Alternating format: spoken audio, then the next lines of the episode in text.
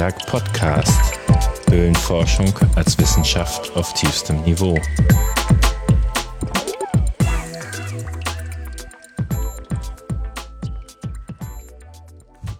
Ich begrüße Oliver Kube und wir senden Corona-konform und trotzdem live. Ja. Äh, naja, vielleicht nicht live, aber face-to-face unter ganz erschwerten Bedingungen. Wir haben zur Vorbereitung schon zweimal die Alarmanlage einer bekannten Schauhöhle ausgelöst.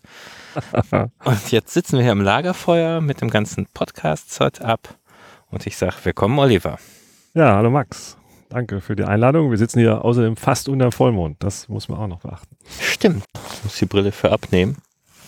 Gut, also wir podcasten im Dunkeln. Äh, ich versuche das Ganze im Dunkeln zu bedienen. Und ich habe mich mit Oliver getroffen, weil ich über die DAV Höhlengruppe, also Höhlenverein Frankfurt am Main, mal reden wollte. Wie bist du denn in den Zaubertank gefallen? Hm, weiß nicht. Also meine erste Erinnerung an Höhlen waren so als Kinder, in Kindertagen. Also meine Eltern waren im Schwarzwaldverein und im Schwäbischen Albverein und wir haben am Rande des Schwarzwalds gewohnt und wenn dann eine Wanderung war, dann waren halt berühmte Ziele, waren auch irgendwie Schauhöhlen auf der Schwäbischen Alb. Und meistens gibt es ja neben der Schauhöhle noch irgendwelche Löcher und als Kinder sind wir da durch reingekrochen. Taschenlampe im Mund und Mama war dann immer begeistert, wenn man mit dreckiger Hose wieder rauskam oder aufgeschlagenen Ellenbogen oder sowas. Ja, aber das war noch, ja, so, also wie sagen, jede Kind, alle Kinder rennen in irgendwelche Höhlen, glaube ich. Ja, das war noch nicht die große Leidenschaft. Na, wenn man aus der richtigen Gegend kommt. Ja, das stimmt, ja. Und dann habe ich das auch völlig wieder verdrängt. Also so richtig in Zaubertrank gefallen bin, bin ich erst als als ich nach Frankfurt gezogen bin. Also während meinem Studium auch nichts, aber dann in, bin ich von Ulm nach Frankfurt umgezogen. Da gibt es ja auch keine Höhlen, also Ulm wäre näher gewesen, aber da war das noch nicht so weit. Und in Frankfurt, äh, da ich schon mein ganzes Leben irgendwie im Alpenverein war oder in irgendwelchen Wandervereinen, habe ich dann im Alpenverein in Frankfurt ähm, Kontakt gesucht, ja. Und da hatte ich auch noch nicht an Höhle gedacht. Da war ich zuerst bei der, bei der Skigruppe.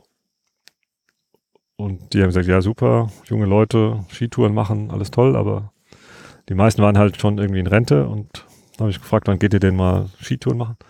Ah ja, wenn das Wetter schön ist und der Schnee ist schön, dann, dann rufen wir dich an. Da sag ich, ah, das ist ja super, alles toll. Dann haben die halt mittwochs angerufen und dann sagen wir fahren morgen los. Und ich habe gesagt, nee, ich muss ja noch arbeiten. Ja, ja wir haben Zeit.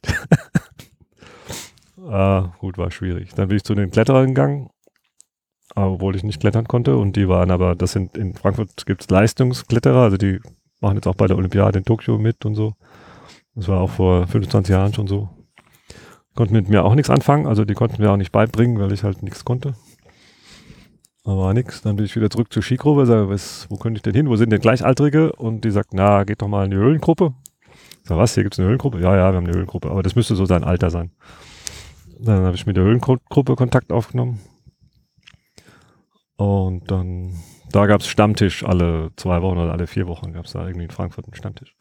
Dann bin ich da mal hingegangen und das waren tatsächlich nette Leute und die waren auch meinem Alter und die haben, so, ja, du musst einfach mal mitkommen. Ja. Und dann dachte ich mir, na gut. Und dann sage ich, wie geht's mit Ausrüstung? Ah ja, wir haben noch alte Ausrüstung und ah, jeder hatte noch irgendein Stückchen. Ja, ich gebe dir eine Klemme und ach, von mir kriegst du einen Gott und ach, ich habe noch einen Helm und ja, Lampe, hm, hast du eine Lampe? Sag ich, nee, habe ich auch nicht. Ah, wir finden noch eine. Und dann, der Alpenverein hatte noch alte Kapitlampen und alte Helme. Ja, und dann sind wir dann Ostern, weiß nicht mehr welches Jahr das war. Und sagt so, jetzt fahren wir nach französischen Jura und dann bringen wir das Höhlenforschen bei. War denn eher eine 8 oder eine 9 oder eine 0 vorne in dem Jahr? eine no also eine 9 war da vorne. Es musste so 93 vielleicht, 94, irgend sowas gewesen sein. Mhm. Ja, 93, glaube ich. Aber ich bin nicht so gut in Jahreszahlen. Also es gibt nur so ein paar markante, aber so ich glaube 92 bin ich nach Frankfurt gezogen, also muss es wohl 93 Ostern gewesen sein. Schätze ich mal so. Und dann warst du angedealt. Bei einem schönen Jurahöhe. Ja, das war, für mich war das eine, ein unfassbares Erlebnis. Also wir sind mit dem Golf irgendwie zu fünft da in Jura gefahren.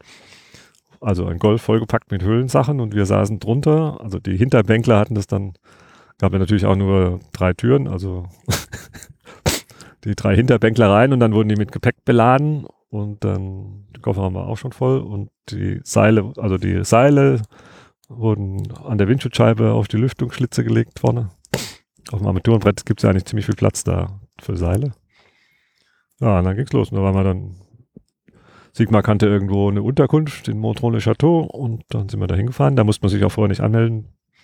Einfach hinfahren und rein. Und dann morgens bei Madame da an, ansagen, dass man da da ist. So haben wir das dann auch gemacht. Ja, dann sind wir da. Und die wussten ja, dass ich nichts kann. Also man konnte in Frankfurt auch nicht üben. Und oh, dann sind wir als erste Höhle in die Grotte de Cavotte. Da gibt es so einen 8-Meter-Schacht. Und den Fauxpas, das ist so ein, eine, also erst kommt so eine Galerie, so eine Traverse, man kann es aber laufen, ja. Man kann auch, wenn man mutig ist, geht es auch, also ohne Seil, aber es ist gefährlich. Und äh, Traverse war ganz okay. Und dann den Schacht, ja. Hat mir dann Sigma live gezeigt, wie man da abseilt. Also von den acht Metern sind irgendwie fünf schräg und dann drei senkrecht, ja. Und dann war ich da unten, unten große Galerie und dann ging es da weiter. Und beim Rückweg hat sich dann das Problem gezeigt, ja, das mit dem Aufsteigen. Wurde mir gezeigt, wie das da geht, mit den Beinen und mit den Armen. Und war schwierig mit der Koordination und dann habe ich die Beine mehr so horizontal weggetreten, ja. Also wie jeder Anfänger, also man tritt nicht unterm Körper nach oben, sondern nach vorne weg, ja. Und da ging es halt nur zentimeterweise aufwärts, ja. Da habe ich gekämpft. Die drei Meter. Die drei Meter und dann Umhängestelle, ja, und dann die Schräge, die ging dann schon besser. Ja. Und was ich nicht erwartet hatte, also wir haben dann jeden Tag eine Höhle gemacht, also natürlich mehr horizontal, aber im Jura ist auch so, dass überall mal ein Schächtchen ist. Und ähm, irgendwann eines Morgens haben die gesagt, ja, wir machen jetzt noch eine Höhle und dann fahren wir nach Hause. Und dann habe ich so, wie jetzt nach Hause? Wir sind erst gestern erst gekommen. Nee, nee, es ist schon Ostermontag und jetzt müssen wir wieder heimfahren. Also ich hatte Zeit und Raum und alles verloren. Uh, ich war so entspannt und uh, fokussiert. Also ich hatte einfach die ganze Zeit verloren. Ich hatte nicht damit gerechnet, dass es schon Montag ist und dass wir schon wieder nach Hause fahren müssen. Also es hat mich so geflasht. Es war echt toll. Also ich war auch gigantisch erholt, muss ich sagen. Das war was völlig Neues und das ist eigentlich beim Höhlenforschen immer so, wenn man durch die Höhlenportal geht, dann schaltet man eigentlich alles andere ab. Die restliche Welt und alle Probleme bleiben draußen und man ist da völlig in einer anderen, auf einer anderen Ebene, habe ich den Eindruck. Ja, und auch heute noch lässt einen der Mobilfunk in Ruhe. Kein Fleck auf der Erde mehr ohne Internet, aber Höhlen geht. Höhlen schon, aber also ich bin immer noch, ich denke eigentlich, auch jetzt, wo ich schon, keine Ahnung, 25 Jahre oder noch länger, aber wenn das ja tatsächlich 93 war, dann müsste es schon länger sein, ja. Aber dann sind es schon 28 oder so. Ähm, in der Höhle denke ich eigentlich nicht an, an draußen und an die Alltagsprobleme. Da ist gibt immer so viel zu gucken und zu sehen und zu erleben. Dann denke ich nicht an draußen. Ja. Hm. Aber nochmal so zu, zu spannendes Thema, aber zu den harten Realitäten. Der Frankfurter Höhlenverein ist einer ohne äh, örtliches Forschungsgebiet, ne? Keine heimischen Gebiete.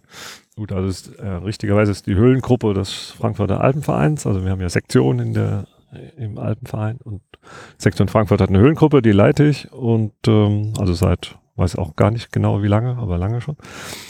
Und ähm, wir haben keine heimischen Höhlen. Genau. Also Frankfurt liegt ja, wo der Main und der Rhein ungefähr zusammenfließen und äh, da gibt es keine Höhlen. Der Taunus ist Buntsandstein und es gibt ein bisschen Vulkanstümpfe, also so Rheolit-Sachen so und der Kalk ist relativ weit entfernt. Ja. Aber was der Frankfurter Alpenverein schon immer gemacht hat, ist quasi nach Frankreich gefahren, also nach Ostfrankreich, an, an Dub, äh, französische Jura, da ist super, da kennen wir uns gut aus. Und der Frankfurter Alpenverein hat natürlich auch in den Alpen geforscht und das ging halt in traditionell da Lofrau Steinberge, das haben sie sich mal ausgesucht. Und da wurde dann, also solange ich denken kann, sind wir da und die waren vorher schon da, also das sind jetzt über 30 Jahre. Und da habt ihr auch richtig Zeug entdeckt, ne? Also äh, ist was bei rumgekommen. Ja, also als der Frankfurter Alpenverein da angefangen hat, da gibt's, also es gibt ja Salzburger Höhlenbucher, Band 1 und 2 und 3, ich glaube inzwischen 4. Und da waren vielleicht 50 Höhlen so entdeckt und jetzt sind es über 100 und ich glaube, die Mehrheit ist inzwischen von uns. Ja. Und, und was ist da bemerkenswert? Also, äh, was sind die Highlights? Erzähl mal. In, in den Höhlen in Lofer? Ja. Also die Highlights ist sehr lustig. Man, man, fährt ja so sechs, sieben Stunden hin von Frankfurt, weil da immer Stau ist, ja. Also früher war die A3 nur vierspurig und dann stand man vor Würzburg, wo man heute immer noch steht. Und dann, wenn man das geschafft hat, steht man dann vor München und dann, wenn man da durch ist, steht man da vor dem Inntal-Dreieck, irgendwie Rosenheim. Und wenn man dann Glück hat, kann man da mal durchfahren. Also das zieht sich, obwohl das mit den 450 Kilometern erstmal gar nicht so viel aussieht, ja. Aber gut, die Infrastruktur hat sich zwar inzwischen verbessert, aber der Verkehr hat sich auch verschlimmert. Gut, und, ihr, und, ihr, fahrt natürlich auch immer hin, wenn alle in Urlaub Ja, wir fahren natürlich immer Freitagabend dahin oder sowas. Ja, das ist natürlich krass. Uh, gut, das eine Highlight. Dann hatten wir die, wir hatten natürlich mit dem Salzburger Höhlenverein, der ist ja ansässig da in Salzburg. Das ist nur eine Fahrstunde 50 Minuten entfernt von Lofa. Mit denen hatten wir auch schon Kontakt oder immer schon und haben die auch schon tausendmal eingeladen, die sollen noch mal vorbeikommen. Und er sagt, nee, ist viel zu weit weg. das fand ich schon bemerkenswert, weil gut, also wenn man Salzburg kennt, weiß man, dass da der Untersberg und andere tolle Kalkberge mit Superhöhlen halt in 15 Minuten Entfernung sind und dann muss man nicht eine Stunde fahren, also verständlicherweise. Und gut, in Lofer selber gibt es gar keine Höhlenforscher. Also die Lofer Steinberge sind quasi unbeleckt. Äh, stimmt nicht ganz, aber in Polen, also als der eiserne Vorhang noch existierte, hatten polnische Höhlenforscher aus Krakau, die haben da geforscht, die durften dahin, die wurden mit dem Bus mit vernagelten Türen wurden die da hingefahren und durften dann da hoch, waren da sechs Wochen oder vier Wochen und dann wieder runter und wieder in den Bus und wieder nach Hause. Das ist ja eine bizarre Geschichte. Ja. die haben da auch sehr viel gemacht. Und das waren auch harte Kerle. Also die haben da, also die damals tiefste Höhle, die Herbsthöhle, auch 715 Meter tief haben die da erforscht. Also und andere Höhlen, also wirklich auch üble Höhlen, also schauriger Schacht mit sehr viel Wasser und in den 80er Jahren damit gab es ja noch kein Gordura, ja. Da war noch der PVC-Schlatz innen, aber der macht da nicht so richtig warm. Und ähm, die haben da oben auch gecampt und alles. Also das war auch ja, schon brutal. Sechs Wochen Forschungslager klingt auch sportlich. Ja, die haben da sehr viel entdeckt und gemacht. Wir waren dann am Anfang, da war ich noch nicht dabei, da waren wir mehr so im Sattelhorn, also Richtung Ochsenhorn zu. Es gab noch einen Münchner, erst war das mal eine Gruppe und dann war es nur ein Paar und am Ende war es nur ein Einzelkämpfer. Der hat am Sattel, am Ochsenhorn das Ochsenmaul erforscht, das ist 5, irgendwas Kilometer lang und auch 450 oder so tief. Und das hat er fast alleine gemacht, das ganze Teil. Das ist auch sehr beachtlich. Aber sonst ist da nichts. Lofer Steinberge sind sehr steil. Das ist halt äh, die nördlichen Kalkalpen. Lofer selber ist 620 Höhenmeter hoch und der, das Ochsenhorn ist 2500 Höhenmeter. Und dazwischen ist Dolomit und Kalk, also 1000, über 1900 Meter Höhe Unterschied. Und ähm, Nachbargebirge Leoganger Steinberge ist ja der, der Lamprechtsofen mit jetzt 1450 Meter Durchgangshöhle, also Höhenmeter, immer noch die Durchgangshöhle mit den meisten Höhenmetern. Lamprechtsofen hat sich inzwischen durch die Polen, die sind dann umgezogen von Lofer rüber in die Leoganger. Also über 50 Kilometer da verlängert das System. Und wir dachten dann, ja, in Lofer Steinbergen finden wir auch so ein System. Das gibt es ja da auch. Es ist ja nur sechs, sieben Kilometer Luftlinie entfernt. Aber bis jetzt haben wir nur, haben wir noch nicht so ein Riesensystem gefunden. Also ich meine, der Lofer Schacht, Lofer Schachtsystem ist auch jetzt zwölfeinhalb Kilometer lang. Auch keine kleine Höhle und äh, auch 800 Meter tief. Und das beschäftigt einen dann schon, wenn man nur eine Woche Zeit hat, ja. Gut, Highlights, ja, also es sind die da, die immer da sind und dann haben wir auch verschiedene Leute eingeladen, auch äh, wir waren mal sehr international unterwegs. Waren mal fünf Nationen gleichzeitig da. Und das ist dann auch sehr lustig. Aber Erzähl nochmal vom Lofer Schacht. Also Schacht, aber zwölf Kilometer lang. Ja. Ja gut, als, wie gesagt, als ich in Frankfurt da bei den Stammtischen saß, da wurde gerade umgezogen vom Sattelhorn zum Lofraer Schacht, weil die Polen hatten eine, eine Höhlenbeschreibung vom Lofraer Schacht, ich glaube von 1984 oder so.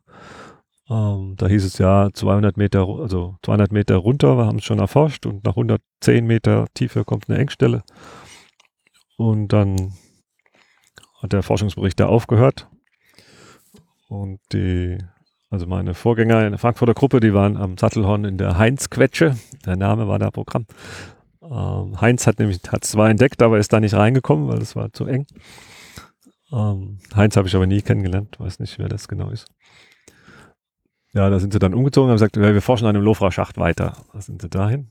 Der Raphael hatte da den Plan und die Beschreibung von den Polen und sagte, wir müssen da umziehen, da geht's weiter. Das, wo die Polen umgedreht haben. Waren die Beschreibungen eigentlich auf Polnisch oder auf Nee, Russisch auf- oder Englisch? Gut, die waren ursprünglich in Polnisch, aber die wurden dann übersetzt auf Deutsch und so waren die dann halt auch. Und der Plan war auch nicht wirklich so wie heute Pläne sind. Also, er sagt so eine Rolle Klopapier und zwei Striche drauf nach unten gezogen und ein paar Höhenlinien. Das war's dann. aber cool, die haben das schon vermessen. Also, das war schon cool. Und dann, ja, dann hatten wir erstmal ein Jahr, also quasi ein Jahr, aber eine Woche. Eine Urlaubswoche hat man nach dem Eingang gesucht, hat ihn dann auch gefunden, also auf 2200 Meter. Und da liegt so ein riesiges Schneefeld davor. Und manchmal muss man dann durch den Schnee in die Höhle rein, also durch ein Schneeloch in die Höhle rein. ist auch spannend. Und ja, dann haben sie da angefangen zu forschen. Und das ist halt, die Heinz-Quetsche geht zwar auch nach unten, aber die Schächte sind halt kurz. Und im Lofra-Schacht, der erste Schacht ist schon P43. Äh, ist schon gleich ein Ding. Dann geht's halt also weiter. Dann bist du auch ziemlich schnell bei minus 110. Da ist dann die eine vertikale Engstelle und so weiter. Und dann, wenn man senkrecht das nach unten geht, haben sich halt auch jedes Jahr weiter runtergearbeitet. Dann kommt ein 180 Meter Schacht, ja. Ähm, muss man dann irgendwie zweimal das Seil anknoten, da runterzukommen. Und so weiter. Und äh, also 180 direkt. 180 direkt, ja. Das war für die Frankfurter brutal. Das haben sie mir da erzählt beim Stammtisch. Und da sage ich, ihr spinnt ja. also ich hatte diese Erfahrung mit diesen 8 Metern. Ja. 180, sage ich, Quatsch, würde ich nie machen. Und ja, drei Jahre später war ich dann auch in Lofer und habe da auch reingeguckt. Aber die haben sie den, den 180er hatten schon wieder ausgebaut. Also die Gruppe quasi hatte bis minus 650 Meter darunter erforscht. Da war dann Schluss und bis unten hin war ein Spitz von den Polen. Und als sie wieder zu Hause waren, hat der Raphael dann irgendwo einen Plan gefunden von Polen, der auch bis minus 650 ging. Ja? da war der Frust ein bisschen groß. Und dann hat man gesagt, ja, alles wieder raus, alle Seile raus, wir gehen wieder woanders hin. Und beim Ausbau wurde dann, weil die Polen waren sehr nach unten orientiert, die haben nie nach links oder rechts geguckt. Die wollten Tiefe machen, ja. Und beim Ausbau hat man dann so bei minus äh, 130, also unter der Engstelle, eine Abzweigung gefunden. Also eine Spalte ging da auf die Seite raus, weg vom Schacht. Dann kamen dann auch wieder gleich Schächte, aber das war nicht das gleiche System, das war was anderes. Und da fing dann auch der Wind an zu blasen. Und das äh, war dann so eine Verschwörungswoche. Also ich war da noch nicht dabei, das war die, die letzte Jahr, wo ich nicht dabei war. Eigentlich war abgemacht, wir holen alle Seile raus, ja, und Seile nach oben transportieren ist schwierig. Und äh, dann ist halt der Sigmar da irgendwo seitlich in der Spalte verschwunden. Er sagt, oh, da geht's weiter und hat da gleich ein Seil reingehängt und dann der, Raff, der Ralf auch und der Bino auch und die anderen, die draußen waren, haben gewartet und dachten, die kommen jetzt bald, aber die kamen dann nicht äh, und so weiter. War die Gruppe vor der Spaltung, ja, weil die einen wollten da nicht mehr weiter forschen und die anderen waren total angefixt. Ja. aber gut, und dann kam ich dann dazu und dann habe ich da auch mit geforscht, also den Frankfurter System, den Ast weg vom Schacht hatte ich dann quasi vom Angebe Anbeginn, also fast von Anbeginn äh, da mitgemacht und auch das erste Biwak in der Höhle dann abgehalten mit Sigma, ja. Das war auch ziemlich cool. Ja, wir hatten dann auf minus 235 das erste Biwak in der Verschwörungshalle, ja. Eine Nacht. Also wir hatten keine Lust, wieder drei Stunden hochzusteigen und morgens wieder zwei Stunden runter. Spart halt Zeit, ja. Da Mhm. habe ich schon gelernt, dass das eigentlich viel gemütlicher ist, in der Höhle zu schlafen, wenn man dann Zeit spart, ja. Ja, das war cool. Da ging es jeden Tag weiter. Also es war richtig toll. Wir sind halt dem Biwak dann immer jeden Tag irgendwie 100 Meter, 200 Meter tiefer gerückt, bis die Woche dann rum war, war man irgendwie bei, bei 450 oder so. Ja, das war cool. War das ganze Biwak wieder hoch. Ja, hat man nicht viel. Also wir hatten, das war da wirklich ultimativ. Also Schlafsack, Isomatte und zu essen und Kocher. Ja. Mehr hat man da nicht dabei. Halt außer das Material, Seile und Anker und äh, Karabiner. Aber die andere Gruppe, die draußen war, also der Rest der Gruppe, der draußen war, die kam halt jeden Tag runter und wieder hoch. Die haben dann den Transport gemacht, ja. Und Sigmar und ich, wir haben vorne äh, eingerichtet, ja, und vermessen und gemacht, weil wir hatten ja die meiste Zeit, ja.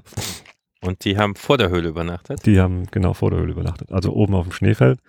Das war früher mal so ein Gletscher und dann war es nur noch so ein Gletscherfeld. Jetzt ist nur noch so ein Altschneefeld. Und manchmal war es auch schon fast weggetaut inzwischen. Und ähm, man hat da früher auf dem, das ist ein Geröllhang, da ist halt der Schnee drauf und so eine Senke. Und da hat man die Zelte auf dem Schnee aufgestellt und es war auch ziemlich kalt. Also die Isomatte damals war noch nicht die Thermarest, ja, sondern nur äh, Vollgummi. Mhm. und äh, dass man da irgendwie was drunter legen kann, das war auch noch nicht bekannt. Und da hast du den Zeltboden gehabt, der isoliert aber auch nicht. Und dann hast du quasi fast auf dem Schnee geschlafen. Das war schweinekalt. Ja. Und in der Höhle wärmer oder gleich? Also wahrscheinlich ja, in der Höhle hat es immer ein Grad, weil das die Höhlentemperatur ist immer von der von der Eingangshöhe abhängig. Es hat da genau ein Grad plus. Und ähm, in der Höhle war es natürlich auch nicht viel wärmer, aber das Gefühl war natürlich noch viel besser. naja, was natürlich schon, wenn du mal in der Höhle übernachtet hast, also man muss sich auch daran gewöhnen. Manche Leute haben da Probleme mit oder schaffen es gar nicht. Ähm, wenn man halt wieder herauskommt, ist es schon ein erhebendes Gefühl. Das ist schon ein Riesenerlebnis, ja. Ja, das ist, äh, ich habe noch nicht in der Höhle übernachtet, aber ich befürchte halt hier in Nordrhein-Westfalen, die zählen auch nicht. Also wenn du halt immer nur äh, zwei Stunden bis zum Eingang hast, dann ist es wahrscheinlich auch ein anderes Gefühl, da drin zu übernachten. Oder wenn du in der Schauhöhle übernachten würdest oder so. Ja gut, also zehn Minuten von der Tür ist natürlich jetzt nicht so das Erlebnis, aber zwei Stunden, denke ich, das kann man schon zählen, ja. Äh, also halt die, wenn es jetzt nicht irgendwo tropft, wenn du in einem Bereich bist, der, der ruhig ist, dann ist es schon der helle Wahnsinn. Also du bist so ruhig wirst du an der Erdoberfläche nirgendwo schlafen, ja. Und auch der Schlaf ist extrem tief, würde ich sagen, wenn man nicht irgendwie aufgeregt ist oder wenn nicht irgendwo Wasser läuft. Weil halt du bist ungestört, es ist immer dunkel und irgendwann kannst du einfach nicht mehr schlafen. Entweder weil die Blase drückt oder weil du nicht mehr, weil du nicht mehr müde bist, ja, so nach acht, neun, zehn Stunden kannst du einfach nicht mehr schlafen. Oder weil es dir kalt ist, ja. Uh, dann zitterst du da rum in deinem Schlafsack und dann geht es halt auch nicht mehr. Aber und dann der interessante Blick auf die Uhr. Guckst du auf die Uhr, denkst du, was, schon halb zehn, kann doch gar nicht sein. ja, ist aber halt so, ne? Und dann, also schon erholsam. Also, ja, nicht für alle. Also, es gibt auch scheiß Biwakstellen. Also, es geht entweder du schläfst auf irgendwelchen Steinen, wo du nicht richtig liegen kannst, oder es ist kalt, oder es läuft Wasser. Wasser ist ganz übel. Irgendwie ein Wasserfall am, im, am also, es, der muss gar nicht nahe sein, aber du immer ein Rauschen hörst. Also das Einzige, was du nachts nicht abstellen kannst, sind deine Ohren. Und dein Kopf, dein Hirn versucht dauernd irgendwie Stimmen zu hören. Also die Wasserfallgeräusche werden dann immer so lange ruminterpretiert, bis du dann tatsächlich Stimmen hörst. Ja. Das ist spannend. Und dann frage ich mich auch, ob, ob mich das betreffen würde. Ich bin ja neben einem Flüsschen aufgewachsen, also bei offenem mhm. Fenster plätschern, kenne ja, ich eigentlich. Gut, wenn du das kennst als von Kind auf, ah, vielleicht geht's. Ja, interessant. Aber also die Schüttung ändert sich auch über Nacht und ähm, dann ändern sich auch die Geräusche, das ist dann auch spannend. Ja. Also ich habe mich auch schon erwischt, dass ich da mit irgendeinem komischen Traum wachst du dann auf und denkst, ah, was ist los? Und dann denkst du, ah, ist nur Wasser, ist nur Wasser, das ist gut, ja. Aber also manche können das dann nicht wegdrücken. Mhm. Gut, also erste Woche war top da in, im Frankfurter Ast. Ja, die war top und dann ging es halt die ganze Zeit so weiter. Wir sind da, weiß nicht wie lange. 2014 haben wir es wieder abgebaut. Ah. Fast 20 Jahre waren wir, glaube ich, da drin wenn man das so drüber nachdenkt. Jetzt ausgeforscht. Ja. ja, wir hatten 2014 haben wir dann das alles wieder raus und hatten außen äh, einen zweiten Eingang gefunden. Also ein Blasloch, das ist der Orofrieser. Im Geröll, das habe ich gefunden, auch durch Zufall. Oro? Orofrieser. Ja, warum? Ja, das kann ich dir erzählen. Also ich, in Alpen auf der, Son auf der Südseite auf so einem Geröllacker, da kann es ja in der Sonne im Juli oder August schon sehr heiß werden. Ja? Da Mhm. hast du leicht 35 Grad, bist aber irgendwie fast auf 2000 Meter. Und da bin ich mit kurzer Hose und ohne T-Shirt und Rucksack auf, da im, äh, ja, im, in, im Schweiß bin ich da über das Geröllfeld gestapft und das ist jetzt kein kleinkörniges Geröll, ja, das sind so 30, 40 Zentimeter Blöcke. Und bin da hochgeschwankt und dachte, scheiße, wann bist du halt mal oben in der Stunde? Und dann hat mich irgendwas in die Waden gebissen. Also so richtig, wie wenn dich einer beißt, ja. Ein Schritt gebissen rechts, nächster Schritt gebissen links, dann bin ich weiter gewankt. So zehn Schritte weiter habe ich gedacht, was war das? Irgendwas war doch an meiner Wade, komisch. Oh, das kann nicht sein. Ist ja hier keiner da, ich war ja alleine. Also der Kamerad war irgendwo 100 Meter entfernt, hinter mir. Und dann ist mir, komm, ja, das war vielleicht irgendwie kalte Luft oder so irgendwas. Dann bin ich wieder zurück und plötzlich war, hat's wieder gebissen an der Wade und dann stand ich auf dem kalten Luftstrom, auf dem eiskalten Luftstrom. Hat er irgendwie zwischen Felsen hochgeblasen. Wow, ich dachte, oh, was ist das? Dann bin ich noch einen Schritt weiter, war er wieder weg. Das war also sehr lokal. Und dann habe ich den Rucksack runter und dann habe ich versucht, so einen Stein so 30 mal 40 Zentimeter anzuheben, um zu gucken, was da drunter ist. Dann habe ich den nicht hochgekriegt und dann dachte, na gut, bist eh schon ein bisschen kaputt. Dann habe ich einen kleineren Stein genommen, vielleicht so 20 mal 30, dann habe ich auch nicht hochgekriegt. Ich denke, na, vielleicht bist du wirklich schon müde. was ist? Dann habe ich so einen 10 mal 10 Stein genommen, wollte den hochheben, der ging nicht, habe ich auch nicht geschafft. Da habe ich gedacht, was ist, bist du schon im Fieberwahn jetzt irgendwie überhitzt? Und das ist komisch. Und dann stand ich, wurde es mir schon langsam kalt. Und dann, ich dachte, das gibt's ja gar nicht. Dann habe ich da mich hingekniet und geguckt. Dann habe ich gesehen, dass die Steine angefroren waren, ja. Also, da kommt halt Luft von unten, die ist kalt, kondensiert dann beim Austritt und hat die Steine festgefroren. Ja. Dann habe ich mit dem Bergstiefel den Stein da abgehackt, den kleinen. Und dann hatte ich auf der Unterseite da Eis. Wunderbar. Und dann die Hand übers Loch, also da wird es ja sofort kalt. Ja. Und der Oro, also Oliver hat es entdeckt, der Radu war in der Nähe und noch Freund Oktav, der war auch noch da. Der hat am nächsten Tag besichtigt. Ah. Deshalb die drei Vornamen und äh, Oro und Frieser, weil es halt so schweinekalt war. Das war ist eine sehr üble Höhle. Wir haben dann da das aufgegraben, also die wie zwei Kubikmeter Steine entfernt im Geröllfeld, bis wir dann ein bisschen Felsgrund hatten, wo man dann ein Loch freilegen konnte. Das hat auch zwei, drei Jahre gedauert. Und die Arbeit da war echt, also die ging eigentlich nur bei Regenwetter, weil dann hat es nicht geblasen. Und sobald die Sonne schien, hat das Ding sowas von geblasen. Hast du, Im Grunde brauchst du bis zur Hüfte eine wattierte Hose und oben kannst du dann im nackten Oberkörper stehen. Und wenn du mit kurzer Hose da in dem Loch stehst, dann machst du das zehn Minuten und dann denkst du, bist kein Mann mehr, ja. Da das ist, Und wie findet man so eine Stelle eigentlich wieder in so einem Geröllfeld? ja, wir haben sie dann, wir haben einen kleinen Steinmann gebaut, den hatten jetzt im Winter hat es natürlich den weggeblasen, eine Lawine, aber wir hatten dann, liegen auch noch große Blöcke da und wenn man sich das dann anschaut, findet man das wieder. Und GPS-Gerät habe ich auch schon seit Jahr 2000 und äh, haben das halt ein, mal eingemessen, ja, dann findest kommst du wieder hin. Aber schon spannend. Und das ist jetzt der zweite Eingang zum Lofau-Schachtsystem. Also wir sind auch darunter, das ist quasi senkrecht. Also es geht aus dem Geröllfeld, also zwei Meter durchgegraben, dann ist das Loch so ein Mannloch.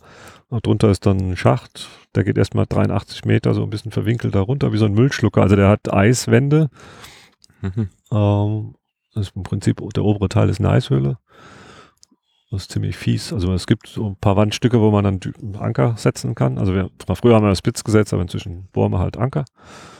Und ähm, 83 Meter bist du da im Eis und Schnee. Unten ist ein kleiner Schneekonus und eine horizontale Entage, aber nur kurz. Und am Rand vom Schneekonus geht so einen kleinen Meander rein und wenn du reinläufst, stehst du plötzlich ohne Boden da.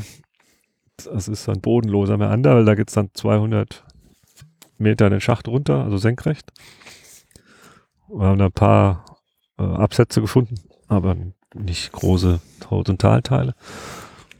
Und am Ende von den 200 Metern ist so, ein, so eine Halle, das ist die Halle 3, die hat so ein, so ein Trichter. Also die ganze Halle ist nur Geröll, Schotterboden und der ganze Schotter geht quasi in so einen Trichter rein und da am Rand.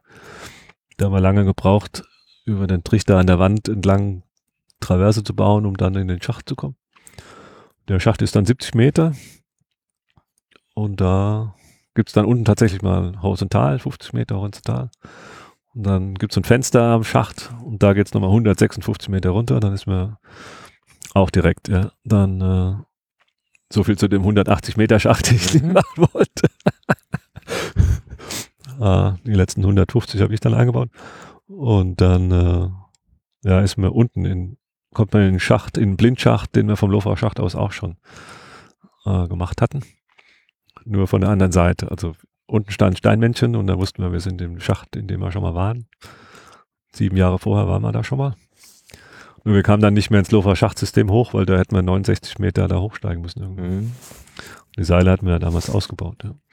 Und da forscht er aktuell auch noch, oder? Genau, wir versuchen, also im Orofrieser gibt es noch die Belletage, die ist so bei minus 230. Ähm, also wie gesagt, du steigst in diesen 70 Meter Schacht ein und nach 30 Meter biegst du quasi horizontal ab. Der Trick war aber, dass du ungefähr 6, äh, 8 Meter von dieser Horizontalpassage entfernt am Seil da vorbei schwebst, ja. Dann ist die Frage, wenn du 30 Meter ungefähr am Seil hängst, frei, wie kommst du jetzt da so rüber? Und da habe ich mir auch Gedanken gemacht, wie immer. Und äh, ich hatte dann Bohnen. Zwei, zwei 50 Meter Seile bei mir und äh, die habe ich dann als Seilschlaufen geschwungen und hatte größere Seilschlaufen gebaut, weil der, der Gang, der reingeht, da liegen auch große Blöcke. Und dann habe ich gesagt, Freunde, lasst mir mal zwei Stunden Zeit, ich muss da jetzt mal was machen. Ich bin da halt hingehängt und dann meine Seilbündel geschmissen, so lange bis irgendwo mal sich was verhakt hatte, da in dem Gang.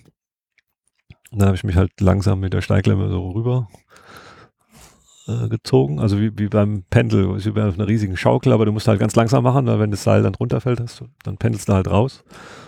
Aber Platz war ja genug. Also einmal bin ich zurückgependelt, aber das war nicht schlimm, da habe ich ja wieder angefangen. Aber auf jeden Fall habe ich es dann geschafft beim zweiten Versuch, als ich da mal was sich verhakt hatte, da rüber zu kommen und dann ja, Schlinge, Seil, zack, irgendwie um den Block und dann gleich mal einen Anker bohren dann da hochklettern auf die Passage und dann noch einen Anker bohren. Erster, erster Akt ist natürlich das Seil da zu befestigen, weil wenn das hinter dir in, Seil, in Schacht zurückschnappt, die sechs, sieben Meter willst du dann da nicht rausspringen, ja, das geht nicht. Ja, waren wir drin. Und da geht es auch horizontal weiter. Und da sind jetzt fünf offene Fragezeichen, aber wir sind jetzt die letzten zwei Jahre nicht hingekommen. Also ein Jahr waren wir nicht da, und das letzte Jahr war der, der Eisteil oben, die, die 80 Meter, die waren so brüchig, also einfach viel zu gefährlich, um da runter zu gehen. Ja. Das, sind, das war übel. Ich habe das versucht, zwei Tage lang, aber es war, es war zu gefährlich. Ich habe dann alles abgeblasen. Das machen wir nicht. Ich glaube, wir schieben mal was ein, was es hier in dem Podcast noch nicht gab. Die Holznachlegepause. Ah ja, ja. Das Feuer genau. brauchte Arbeit. Okay, machen wir mal kurz Holz. Windschutz noch links? Ja. So, wir haben nicht nur Holz nachgelegt, sondern auch Decken besorgt. Und Getränke nachgelegt. genau, weil auch Ende April ist es noch durchaus duftig. Ähm, ja, es hat sowas von Höhle auch ein bisschen. ja, Biwak mit Feuer. Wir waren ja beim Orofrieser, also ich, im Grunde ist das die die Krönung aller Biwak-Erfahrungen, die man da so hat, ja. äh, auch Höhlenerfahrung. Also von Horizontalhöhle ist das halt eine rein senkrechte Höhle. Das ist halt äh, was ganz anderes. Und ähm, inzwischen baue ich auch die meisten Sachen da ein. Sagen wir mal, die Frankfurter sind eigentlich die vertikalen. Ja, die meisten Höhlen, die wir haben, sind irgendwie vertikal. Und ähm, das macht auch inzwischen Spaß. Also in dieser Belletage, in dieser Horizontaletage, gibt es eigentlich zwei super Sachen. Äh, das eine war mal morgens, also ich bin jetzt schon ein bisschen älter und wach morgens doch dann mal früher auf in der Höhle als die anderen. Und dann geht es immer darum, wer geht jetzt Wasser holen. Na, wir hatten so eine Wasserstelle, da muss man irgendwie mit dem Kanister irgend so eine Lehmrampe hochklettern und dann oben noch ein bisschen durch den Meander turnen. Und da bin ich halt dann morgens mal los zum Wasser holen. Also wir haben halt einen Kanister, dann muss man halt voll machen, dann zum Lager tragen. Und äh, vor der Lehmrampe rechts lag ein Felsen und ich habe äh, Wassergeräusche gehört, weil es nachts geregnet hat draußen. Offensichtlich. Und dachte ich, hm, das rauscht doch da hinterm Felsen. Dann tatsächlich, der Felsen lag so einen Meter vor der Wand, das hat man vorher gar nicht gesehen. Dann bin ich da über den Felsen gestiegen, also quasi noch fast im Schlafanzug. Also ich hatte nur, mein, also noch nicht mal eine Schlatz an, also nur den Unterschlatz und die Gummistiefel angezogen und keine Handschuhe. Und dann bin ich da über den Felsen. Dahinter ging es irgendwie so einen kleinen Gang runter, dann habe ich Wasser gesehen. So, oh, super, kannst du den Kanister füllen. Dann habe ich den Kanister gefüllt, hat auch nur die Stirnlampe am Kopf, kein Helm. Und äh, guck dann so rum mit der Stirnlampe, während der Kanister voll lief. Und ich, oh, der Gang geht ja weiter, das ist ja toll. und mich wieder zurück mit dem Wasserkanister, anfangen da Tee zu kochen. Und sag, du, ich habe da, also zwei Minuten, ja, also noch vielleicht gar keine zwei Minuten, ja, vielleicht zwei Minuten vom Biwak entfernt habe ich einen neuen Gang entdeckt. Das ist jetzt der Pokalsieger 2018. Da waren Frankfurter dabei, aber wir sind ja alle Frankfurter, oder nicht alle, aber der Pokalsieger, DFB-Pokalsieger 2018 war Frankfurt, also haben wir das so benannt. Und ja, das Ding geht irgendwie 500 Meter horizontal weg. Und eigentlich würde man da gerne weiter forschen, wenn man da mal wieder hinkommt. Ja. Aber letztes Jahr, die letzten zwei Jahre ging es nicht. Das war ein bisschen schade. Boah, ich bin hier ein bisschen im Rauch, Männer. Ich muss Ja, mal kurz beiseite treten. Oh ja, ja, das ist ja krass. Vorsicht, das Kabel ist Ja, ich habe das. Kabel, habe ich hier in der Hand, vorsichtshalber. Ja. ja, und das andere, als wir dann im, aus diesem Pokalsieger 2018 wieder zurückkamen, äh, der Bernd ist dann zum, zum Kochen vor. Aber Ich koche schon mal und mir war es langweilig, nur daneben zu stehen, wenn der andere eine halbe Stunde kocht. Da war nämlich noch, musste man zwei Meter, also dem kleinen Räumchen davor, kann man zwei Meter an der Wand hochkrabbeln und oben ist so ein Loch, so ein Quadratmeter Loch. Und da, ach, da gehe ich auch noch rein. Seil hatte ich ja dabei. Ich gehe mal gucken, dann ist da ein Y gebohrt, mich da abgeseilt, dann geht es irgendwie zehn Meter runter, so ein bisschen wie so ein Korkenzieher. Und dann hört es auf. Dann ist äh, da wieder ein Loch im Boden. Da habe ich so einen Stein reingeschmissen. dann hörst du mal erstmal acht, neun Sekunden hörst du mal gar nichts. Ja. Und dann tut es irgendwo einen Schlag. Ja. Und das sind ungefähr 200 Höhenmeter, die es da runter geht. Direktement. Und das kann nur der Schacht sein, in dem wir schon mal waren. Also der dann zum Lofer Schacht reinmündet. Und äh, der Zimmer aber 50 Meter weiter versetzt. Und von da ist es eine ganz gute Chance, dass wir die alte Öffnung im Schacht finden, aus der wir dann irgendwann mal gekommen sind, so dass wir wieder in, ins Lofer Schachtsystem reinkommen.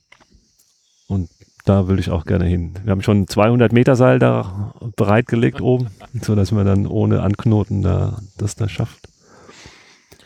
Wäre spannend. Ja. Lass uns nochmal zu der Pendelei kommen. Mhm. Ähm, wollen wir jetzt gib mir mal zwei Stunden Zeit. Das hast du schon ganz gerne, so knifflige Sachen allein für dich zu machen, ne? Ja, das mache ich gerne, aber du kannst auch keinen zweiten gebrauchen. Also was soll der tun? Ja, da hängt der einer 30 Meter unter dir am Seil und flucht. was willst du da drüber machen, außer frieren? Ja, Ja. Aber so in Ruhe basteln, ungestört, ja das ist schön. schon deins. Das ist auch hier, was ich hier irgendwie mache. Das ist auch Schlote hochbohren, da brauchst du auch Zeit. Also ich meine, brauchst Zeit und Muse und keinen zweiten. Was soll er tun? Der ist unter dir und ist nur in, in Gefahr. Ja. Kann dir auch nicht helfen. Ja, ja, also das, äh, ich habe mal einen Tag mit dir im Windloch verbracht. Äh, da war ich so ungefähr 20 Meter Felslinie entfernt. Gelegentliche Rufverbindung und Ja. so irgendwo hochgeschlossert und irgendwo anders war noch eine andere Gruppe. Das war ganz lustig. Man hat sich den ganzen Tag nicht gesehen, aber dauernd gehört. Gut, das ist halt in großen Höhlen und in vertikalen Höhlensystemen häufig, dass man sich zwar äh, dass man Kontakt zueinander hat, also rufen, und dass man sich hört, aber dass, dass man sich im Grunde nicht sieht, ja. Manchmal auch stundenlang nicht. Auch wenn man durch große Systeme läuft, oder gerade Vertikalsysteme, dann auch im Lofra-Schachtsystem, wenn man da zu viert reingeht, heißt das nicht, dass man zu viert geht, ja. Da ist jeder, hat man relativ schnell ungefähr 15 Minuten Abstand zueinander. Einfach wegen den Schächten. Du kannst halt nicht zu zweit in ein Seil steigen. Ja. Dann gehst halt das Seil runter, aber es kalt ist, wartest du ja auch nicht unten, bis der nächste kommt, sondern du siehst, guckst nur hoch, ah, der ist drin. Also man ruft halt Seil frei oder wartet ab, bis der andere reagiert. Und dann gehst du unten weiter und so weiter. Und da hat man dann schnell Abstände. Was auch, also für alle ist es, sag ich mal, besser, du kommst halt schneller durch die Höhle, ja. Mhm. Und vielleicht auch sicherer, weil wenn doch jemand einen Stein runterschmeißt, dann steht unten keiner. Das ist schon mal gut. Aber das heißt, Vertikalhöhlen ist eigentlich ein ganz anderes Gemeinschaftserlebnis als das, was ich so kenne, das Graben in. Ja, das ist viel, also ich würde sagen, viel intensiver. Also ich meine, so eine Grabung haben wir natürlich auch gemacht, aber klar kann man sich abwechseln beim Graben, gräbt einer eine halbe Stunde, dann ist er müde, dann kann der nächste weitermachen und so weiter. Aber im Vertikalsystem, es kann durchaus sein, dass du vier, fünf Stunden gehst und äh, du siehst dann anderen maximal das Licht am Horizont. Mhm. Ja. Oder macht irgendwie eine Essenspause mal, ja. Da triffst du dich, isst mal einen Riegel zusammen und dann der, der aber schon zehn Minuten da sitzt, dem ist schon kalt, bis du kommst, ja. Mein, meine erste Idee ist, dass Vereine, die viel graben, wenig gemeinsame sonstige Aktivitäten brauchen, Ja, weiß nicht, vielleicht, aber weil die einfach so schon genug, äh, ich nenne es mal FaceTime haben. Du kannst auch nach hinten sonst, das ist ja noch Mhm. mit der Kabel. Äh, wir haben hier ein Räucherproblem. ja, ich bin ein bisschen verräuchert gerade. Gut, hier sieht's besser aus. Jetzt noch Corona-konformer. Ja, Corona würde den Rauch sowieso nicht überleben, glaube ich. Und wegen der Aufzeichnungstechnik hören wir uns. Wir können Ja, flüstern und sehen uns cool. trotzdem. Ähm. Äh, Jetzt, Graz F20 ist, glaube ich, bei euch aktuell, ne? Das ist noch. Ja, die biete ich immer an, die F20, weil das ist auch so eine Höhle, die die Polen ähm, wegen Zeitmangel am letzten Tag quasi abgebrochen haben. Die Beschreibung geht so, dass man eben da reingeht, irgendwie 60 Meter Schacht, dann horizontal durch irgendwelche Meander und dann kommt ein großer, also ein großer Canyon, windführend, ja. Da haben sie umgedreht. Also da muss, da muss es weitergehen. Da bleibt gar nichts anderes übrig. Na, ja, ja. Also, und da denke ich hier, die Höhlenjugend könnte da mal aktiv werden. Das ist halt eine tolle, tolle Höhle. Der Anfang ist schon einigermaßen bekannt. Äh, aber halt jetzt auch schon seit 40 oder 45 Jahren war da keiner mehr drin. Man muss da natürlich neu einbauen. Und auch nach neuen Gesichtspunkten. Aber, und dann geht es unten weiter. Ich meine, das ist eine geile Sache, ja. Nach neuen Gesichtspunkten einbauen. also, weil man eine Bohrmaschine hat und gerne mal einen Anker mehr setzt, oder? Was Also meinst ich meine, der polnische Stil war jetzt äh, ziemlich direkt, ja. also wenn ich das so gesehen habe im Lofa Schacht, als Bit oberhalb von der Kante hin, dann Seil über die Kante und dann da runter, gib ihm, ja. Ist das nicht, was die Amerikaner unzerstörbares Seiltechnik nennen? Ja, aber die haben natürlich 15 Millimeter Seile und heute nutzen wir halt 8,5 oder 9. Das ist natürlich anders und ähm, auch die Polen hatten jetzt kein Harakiri gemacht, die hatten immerhin 12 Millimeter Seile damals noch. Und ähm, ja, gut, das waren auch alles Profis, ja. Die, ich meine, du hat ja nicht eine Höhle eingerichtet für, für die Ewigkeit, sondern für einen Vorstoß, ja. Also rein, gucken, messen, raus, ja sie wollten da nicht keine Jahre da verbringen, ja. Ja. Ich finde im Marbach immer noch dieses äh, Kapitel der agile Ausbau. Äh.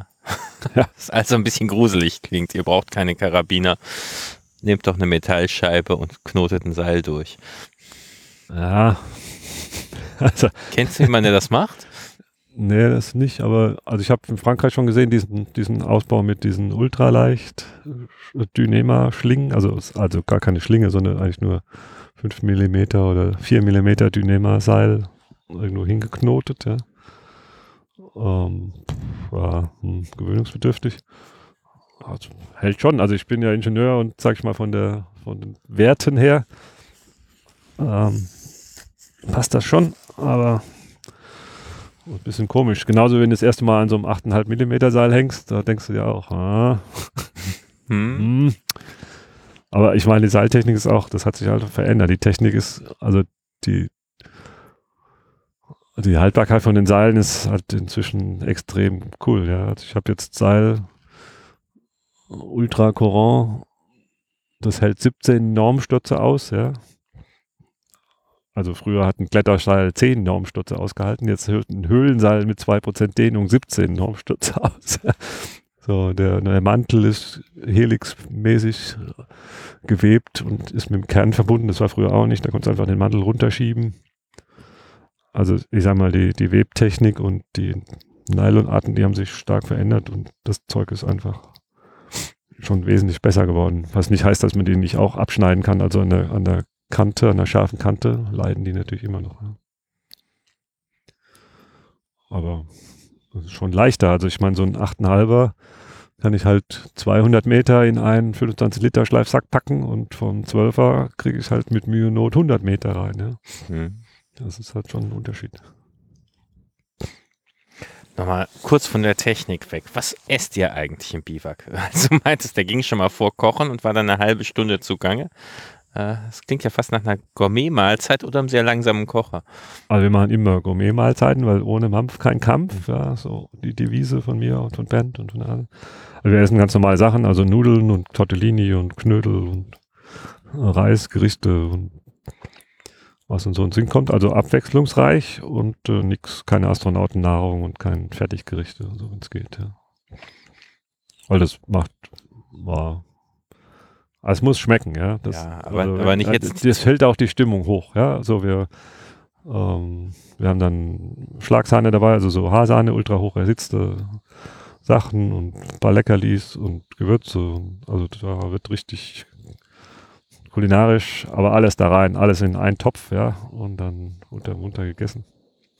Das muss schon Kalorien haben. Also wir hatten das mal einmal aufgeschrieben, was wir alles da in der Höhle in einen Topf werfen und hatten mal versucht, das zu Hause nachzukochen. Das geht aber nicht. Das, das kann man nicht. Das kannst du bei 20 Grad plus äh, kannst du das nicht essen. Also wenn es ein Grad hat und du fröstelst leicht vor dich hin und du hast dich acht, neun oder zehn Stunden körperlich betätigt. Dann ist es köstlich. Und du hast abends richtig Hunger, dann, dann ist es total geil. Bringt dir das die Kalorien zurück, aber so. Nach dem Bürotag. Nach dem Bürotag brauchst du nicht zweieinhalbtausend Kalorien essen, ja. Das ist äh, unnötig. das kriegst du gar nicht runter. Ja, ich hatte dich mal einen Vortrag über äh, irgendeine Expedition halten hören. Vortrag ist vielleicht ein bisschen übertrieben, abends irgendwie nach dem Abendessen. Und äh, so Sachen, wo ich nie drüber nachgedacht hatte. Also wie berechnet man die Reaktion? Ich glaube, du hast gesagt, ein Kilo Zutaten pro Person äh, über den Daumen. Ja, genau. Also du isst ungefähr, das ist so mein Daumenwert, ein Kilo Essen pro Nase pro Person, ein Tag, ja, und du brauchst drei Liter Wasser pro Person pro Tag. Und ähm, damit bin ich jetzt überall hingekommen, durchgekommen auf allen Expeditionen, die ich irgendwie geleitet habe oder wo ich dabei war. Oh, das, das passt so, ja. Und bei dem Kilo ist dann auch egal, ob es Reis oder Nudeln sind. Das so ist egal. Ende stimmt. Ja, das haut so hin über den Daumen. Also für, für Frühstücken und für Abendessen und für zwischendurch Schokolade, ja. Das müssen wir haben. Frühstücksschoko, ja. Ja, also eigentlich in, in meiner Wahrnehmung bist du ja hauptberuflich Reiseleiter. ja, ich organisiere viel, ja. Genau. Ähm, einmal die Sache nach Österreich, äh, dann gibt es die Geschichte von Montenegro. Mhm. Die habe ich recht präsent. Äh, da, da wart ihr auch mit richtig viel Material, was ihr da gelassen habt dann, ne? Den Lokalen gespendet, oder? Mm, nee, also Montenegro, die Höhlenforscherei hat ein tschechischer Club da angefangen und die forschen da auch immer noch. Die sind im Wesentlichen von aus Brno. Und der Petter, der wohnt ja in Deutschland, der ist auch Tscheche und ist ein Freund von mir in Lofa auch aktiv. Und äh, ja, der hat das dann Stanek, der da der, sag ich mal, Höhlenforscher Obermeister ist, ähm, der den kenne ich auch gut. Und der sagt, ah, kommst du mit nach Montenegro? Und ich wollte immer mal eine minus 1000 machen, ja. Und ähm, die waren da knapp davor, 2014, das weiß ich noch. Und dann gesagt, geht es noch weiter runter, aber wir brauchen auch mehr Seil und wir brauchen noch Leute, die das sich zutrauen, da runter zu gehen. Die hatten zwar auch eine tschechische Mannschaft, aber die waren, die meisten waren nicht. Oh. Das ist schon ein Unterschied, ob du jetzt, sag ich mal, auf minus 400 übernachtest und du weißt, du kannst noch rausgehen. Ja, also das ist so ein bisschen ein Schritt. Aber wenn du, also auch für mich, wenn du auf, in der Tiefe oder in der Entfernung zum Eingang übernachtest, wo du weißt, ich kann innerhalb eines Tages rausgehen, das ist, ist angenehmer, als wenn du weißt, ich brauche zwei oder drei Tage, um da rauszukommen. Und das ist eine, eine, nochmal eine Hürde. Ja. Bei einer minus 1000 brauchst du halt auch zwei oder drei Tage, um wieder hochzukommen. Und äh, also je nach Höhle, halt je nach kompliziert, wie, wie kompliziert die ist. Und in Montenegro ist halt die Infrastruktur außen halt gegen Null und Höhlenforscher gibt es in Montenegro fünf, davon können zwei Seiltechnik. Ja. Gut, Montenegro hat nur 600.000 Einwohner oder 650.000 Einwohner. Aber der Balkan ist halt der Hammer. Also da ist ja alles Kalk und überall Riesenhöhlen. Und wo wir da sind, im Agani-Gebirge, da hatten die schon andere Riesenschächte vor allem erforscht und äh, hatten halt mit der Iron Deep sozusagen dann Glück, dass die noch tiefer ging. Also nicht nur ein Schacht oder anderthalb Schächte, sondern mehr Meander, aber übelster Art. Und dann, äh, dann ging es dahinter weiter runter, immer, immer weiter. Also so ein Canyon immer mit Riesenstufen. Also Canyon mit 70 Meter Stufen, 45 Meter Stufen, 110 Meter Stufe, immer so runter. Also, und der Wind immer runter. Und dann waren sie schon bei 800 oder in der Ecke und ging immer weiter und dann sagt, da gehen wir auch noch runter. Wir hatten dann eine Trage, eine Hilfsmannschaft mit, die ging dann so bis minus 600, 700. Wir haben dann da umgedreht und die letzten, ja, bis auf minus 1100 runter sind wir dann zu viert da runter mit mit ziemlich vielen Säcken. das war eine ziemliche Tour. Das war sehr abenteuerlich, weil wir nicht wussten, wo wir da schlafen kann und findest du irgendwo eine trockene Stelle und Wasserfälle und dicke Blöcke und so. Das war, boah, gut. Muss man dann einbauen und machen. Sendig ist da sehr schnell. Und dann nach 10, 11 Stunden hatten wir dann so einen hallenartigen Gang da waren die Blöcke aber so drei, vier Meter groß und obendrauf war es immer schräg und drunter war es auch nicht toll. Also es war da vier Schlafplätze irgendwie zu finden. Wir waren dann so müde, da haben wir uns irgendwo hingehauen. Ja. Da haben wir erst am nächsten Tag mal geguckt, ob man da auch irgendwo eine flache Stelle findet. also echt brutal. Ah. Waren, ich war acht Nächte in der Höhle, ununterbrochen, ne? also neun Tage. Ja. Ernsthaft Expedition. Ja, das war schon echt krass. Ja. Aber wir hatten Verbindung zur Außenwelt. Ich hatte Cave-Link äh, dabei. Das ist ein Höhlenfunk, da kannst du 1000 Meter durch den Felsen funken. Wir hatten dann eine Zwischenstation aufgebaut und eine Außenstation. Und wir hatten einen Tschechen außen, der hat uns ab und zu, also wir hatten da einmal am Tag ungefähr mal Kontakt nach draußen. Cavelink ist wie SMS, ne? Also vor allem Textnachrichten. Ja, genau. Du kannst nur Textnachrichten schicken. Also das nutzen wir auch in Lofer. Das ist prima, weil du brauchst halt an der Außenstelle niemand sitzen haben. Ja, also beim Telefon äh, kannst du zwar auch schön sprechen, aber da muss halt außen jemand da sein. Und wenn du so eine Textnachricht hinterlassen kannst, dann kann er das auch eine Stunde später lesen oder am nächsten Tag oder wann immer da einer vorbeikommt. Und es gibt auch, wenn außen Mobilfunk ist, SMS-Gateway. Ja, wir haben so ein Mobilfunkteil, das funktioniert aber gerade nicht. Ähm, muss auch noch irgendwie reparieren. Also er könnte quasi ins, wie heißt das? G GSM? GSM. Hieß das früher? GSM, G2-Netz. Ja, da kann man da einkoppeln. Vielleicht geht es auch deshalb nicht mehr, weil es das Netz nicht mehr gibt. Ja, tatsächlich. Es ist ziemlich viel abgeschaltet worden ja. die letzten Jahre. Und ähm, da konnte man dann halt Textnachrichten, also mit SMS konnte man diesen Außenstation erreichen und dann von da aus, also ohne dass jemand da war, ging das dann nach unten in die, in die Höhlenstation. Aber also war gut für Wetterberichte, wir haben Wetterberichte immer hin und her geschickt. Ja. In der Höhle selber ist das ziemlich aufwendig. Ne? 80 Meter habe ich gehört, ist die Antenne lang. Ja, das ist eine Dipol, also es ist ultra äh, Tieffrequenz, ultra low frequency. Und du brauchst einen dicken Dipol, 80 Meter ungefähr. Und dann kannst du also in der Höhle rumfunken ist einfach, weil du hast keine Stör, es gibt kein Rauschen, ja. Mhm. Also der, die größte Probleme bereitet die Oberflächenstation, weil die hat halt alles Rauschen da bei Ultra Low Frequency. Hast du die 50 Hertz von der Hochspannungsleitung und alles mögliche da drauf. und da ist ein ziemliches Rauschen, aber in der Höhle ist Ruhe, ja, da hast du nur kosmische Strahlung, da ist nichts. Und wie groß ist so eine Station dann? Alles leicht, also eine Station wiegt ungefähr ein Kilo oder weniger als ein Kilo. Und die Antenne, die wiegt halt auch. Also das, du brauchst halt ein Draht, also ein Kabel, also ein isoliertes Kabel. Das wiegt natürlich auch nochmal. Aber es ist wirklich geil, weil also früher sind wir halt in die Höhlen gegangen, ohne dass man sich verständigen kann. Und es ist schon komisch, wenn du mit zwei Gruppen in der Höhle bist für sechs Tage und du kannst dich nicht, nicht verständigen und auch nicht nach draußen. Du bist einfach nur weg. Ja. Ähm, ich bin dann mal weg. Hat ja was auch. Ja, und was sagst du deiner Frau? Ja, ich komme am Samstag wieder, aber hm, er hört halt da nichts, ja. Und so kann man dann halt einen Tag oder einen zweiten Tag mal eine Nachricht nach draußen schicken. Oder was auch gut ist, wenn halt noch ein zweites Team in der Höhle ist, dann kann man sich quasi unterhalten, also abends. Äh, habt, seid ihr weitergekommen? Ja oder nein? Oder alles okay? Ja, nein? Oder kommt ihr zurück? Oder machen wir was zusammen? Also man kann halt ein bisschen mehr organisieren, ja. Die, wer baut die?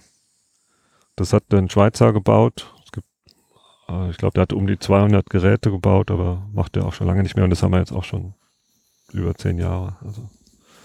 Ach, also es ist eine ausgelaufene Ressource. Das war einmalige Aktion, ja. Ja, ich glaube, das kam ein bisschen aus der Militärtechnik. Die Schweiz haben ja so viele Bunker und die müssen sich auch von Bunker zu Bunker unterhalten. Mhm. Aha. Spannend. ja, ähm, da haben, haben wir auch Forschungsgebiete schon abgedeckt, ne? Äh, die, das Thema Reiseleitung hatte ich auch schon. Äh, ja gut, wir haben auch anderes, andere Ecken geforscht. Ja. Wie soll ich sagen? Nicht nur Montenegro in den österreichischen Alpen, war ich auch woanders noch. Ja. Und ja gut, die touristischen Fahrten, sag ich mal so. Irgendwie nach Sardinien oder in andere Ecken. Ja, Französisches Jura immer noch relativ regelmäßig. Ja, die letzten Jahre nicht mehr. Wir sind dann Ostern immer, also wir haben jetzt ganz Frankreich abklappert angefangen.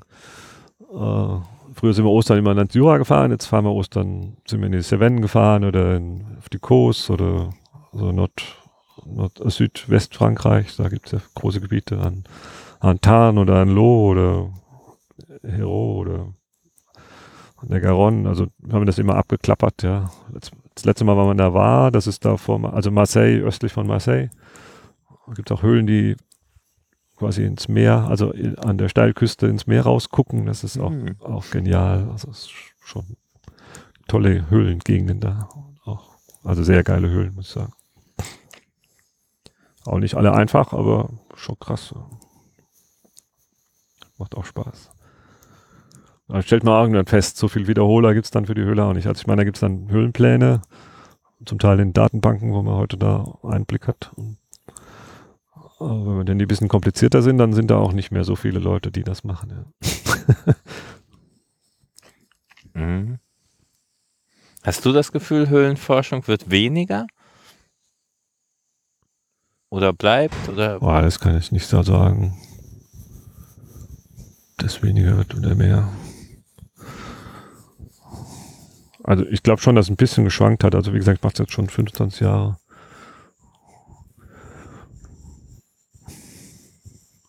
Aber ah, ist schwer zu sagen. Also ich komme halt auch immer mehr rein da in die Szene und dann kriegst du mehr Informationen und dann siehst du mehr Profis um dich rum.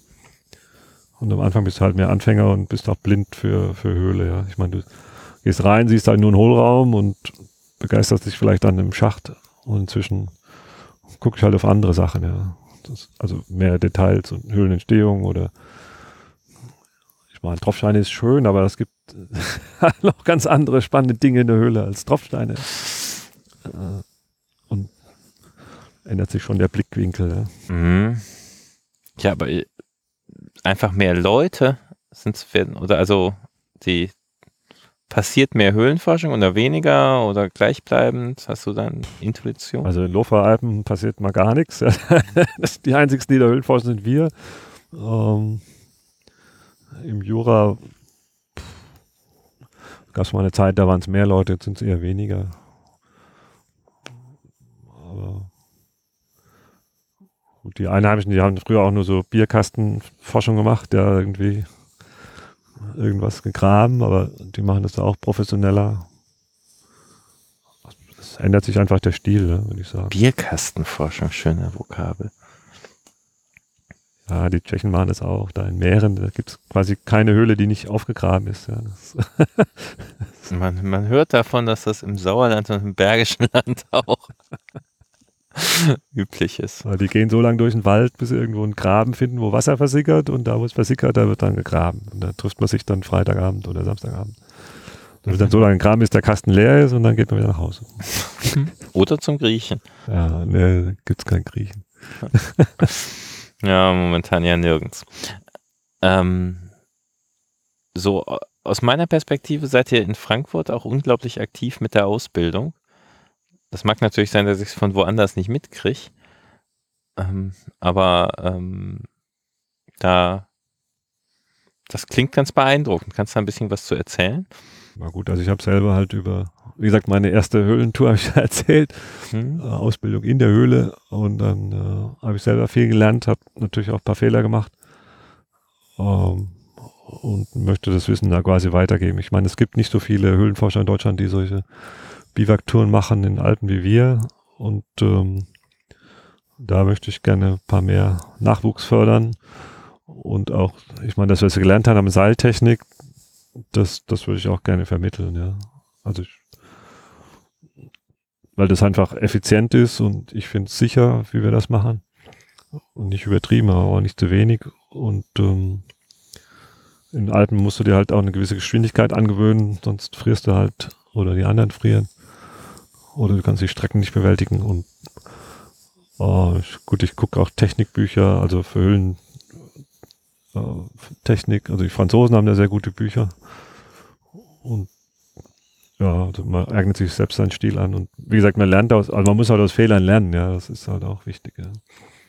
Und das würde ich ja gern weitergeben, das fördere ich halt, das finde ich gut. Macht doch Spaß mit.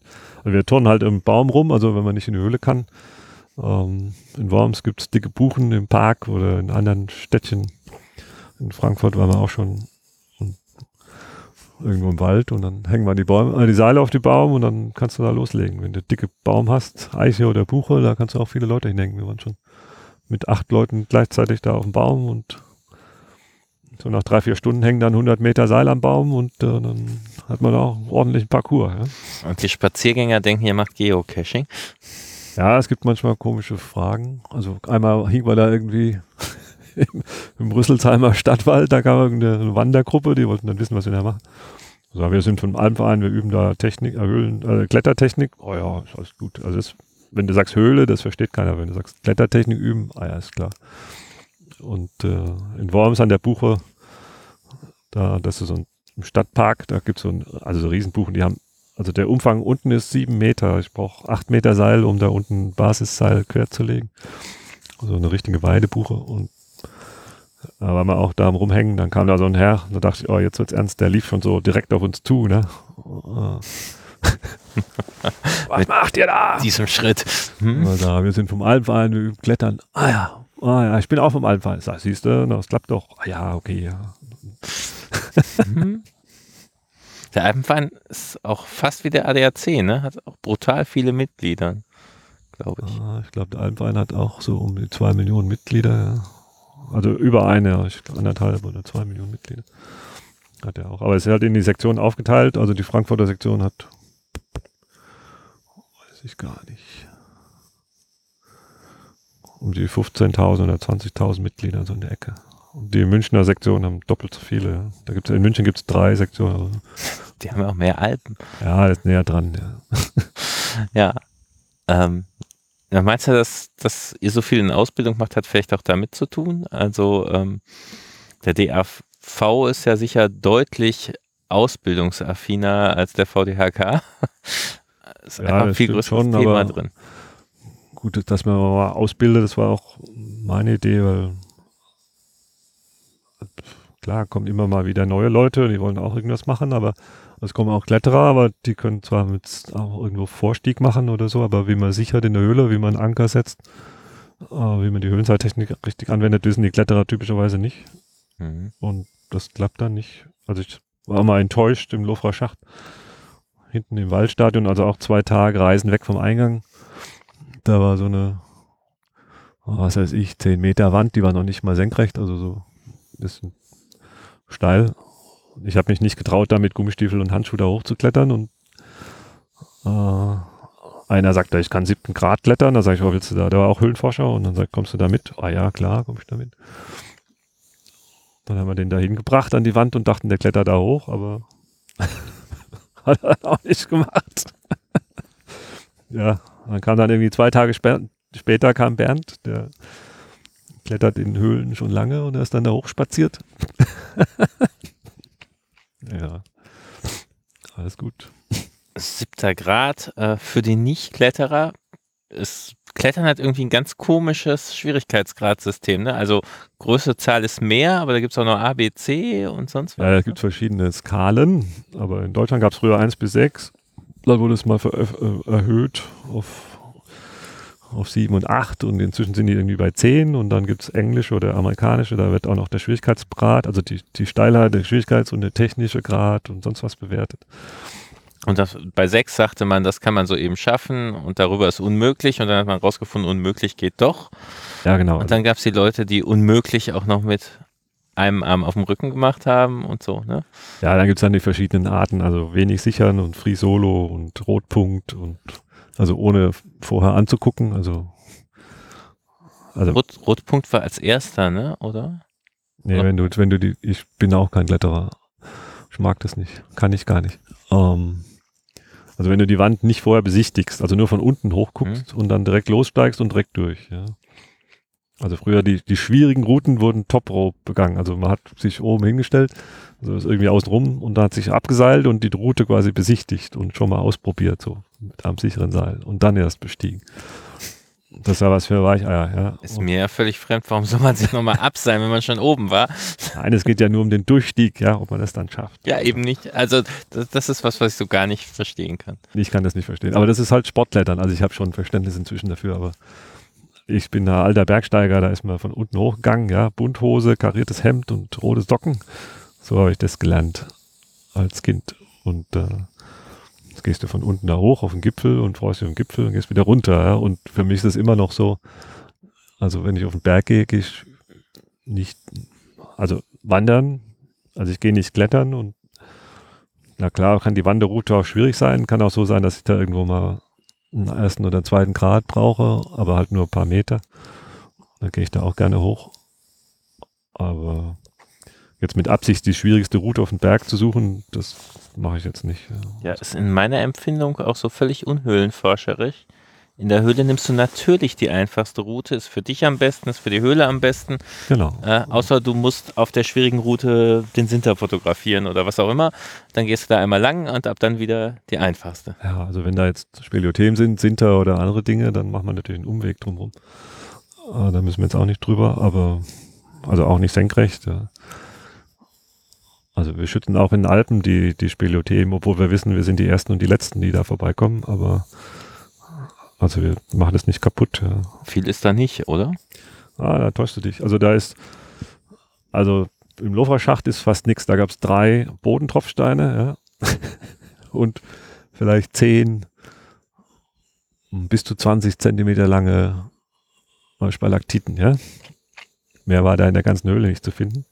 Obwohl die 12,5 Kilometer, die kenne ich von, ich kenne alle 12,5 Kilometer, ja. äh, jeden Teil. Und im, in der Kreuzhöhle, in der wir auch seit 2003 forschen und also seit 2010 intensiver, ähm, die ist, die ist voll mit Sinter, ja. Also das sieht aus wie eine Jurahöhle. Also sowas hast du noch nie gesehen, ja. Also so ein Sinter auf der Höhe, also auf 2000 Meter Höhe.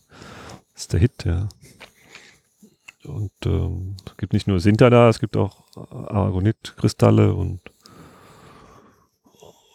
also die wildesten Sachen, ja. Auch Exzentrix. Also schon krass, ja. Ah, merkt man wieder. Keine Höhle ist wie die andere, ne? Nee, also Selbst das ist irre, weil der, die Kreuzhöhle ist auch im Reifhorn, die ist quasi 400, 400 Meter ungefähr äh, horizontal entfernt vom Lofra-Schacht. Und die ist völlig anders, ja. das, ist, das ist nicht zu glauben. Absolut sensationell. Ich habe noch nie so eine Tropfsteinhöhle in der Höhe gesehen. Ja. Also auch im Steinernen Meer gibt es sowas nicht. Ja. Ja. Haben wir noch was vergessen? Gibt es noch was zu berichten? Was noch zu berichten gibt? Oh, gut, ja, Ausbildung. Ich habe hier die Jugendgruppe gegründet zusammen mit der SAH. Aha. Also, wir sind gerade in Breitscheid, Ja, sitzen ja, vor dem Vereinsheim, würde ich mal sagen. Genau. Dem Speleodrom Ja. der Speleologischen Arbeitsgemeinschaft Hessen. Steht da? SRH? Ja, ne? Ja. So heißt es. genau. Äh, zum Herbstlabyrinth ist es 500 Meter höchstens. Ne? Ja, Luftlinie und zu Fuß 20 Minuten, ja. Und deren Forschungswochenende ist aus Corona-Gründen ausgefallen. So, dass wir hier mit zwei Haushalten und sehr viel Abstand und einem Feuer zwischen uns äh, und nur unser Interview haben. Ähm, und mit denen hast du, also Frankfurt und Breitscheid hat eine gemeinsame Jugendgruppe sozusagen. Ja, wir haben das zusammen gegründet. Also ich bin Breitscheid auch schon seit vor 20 Jahren bin ich hier mal irgendwann vorbeigekommen.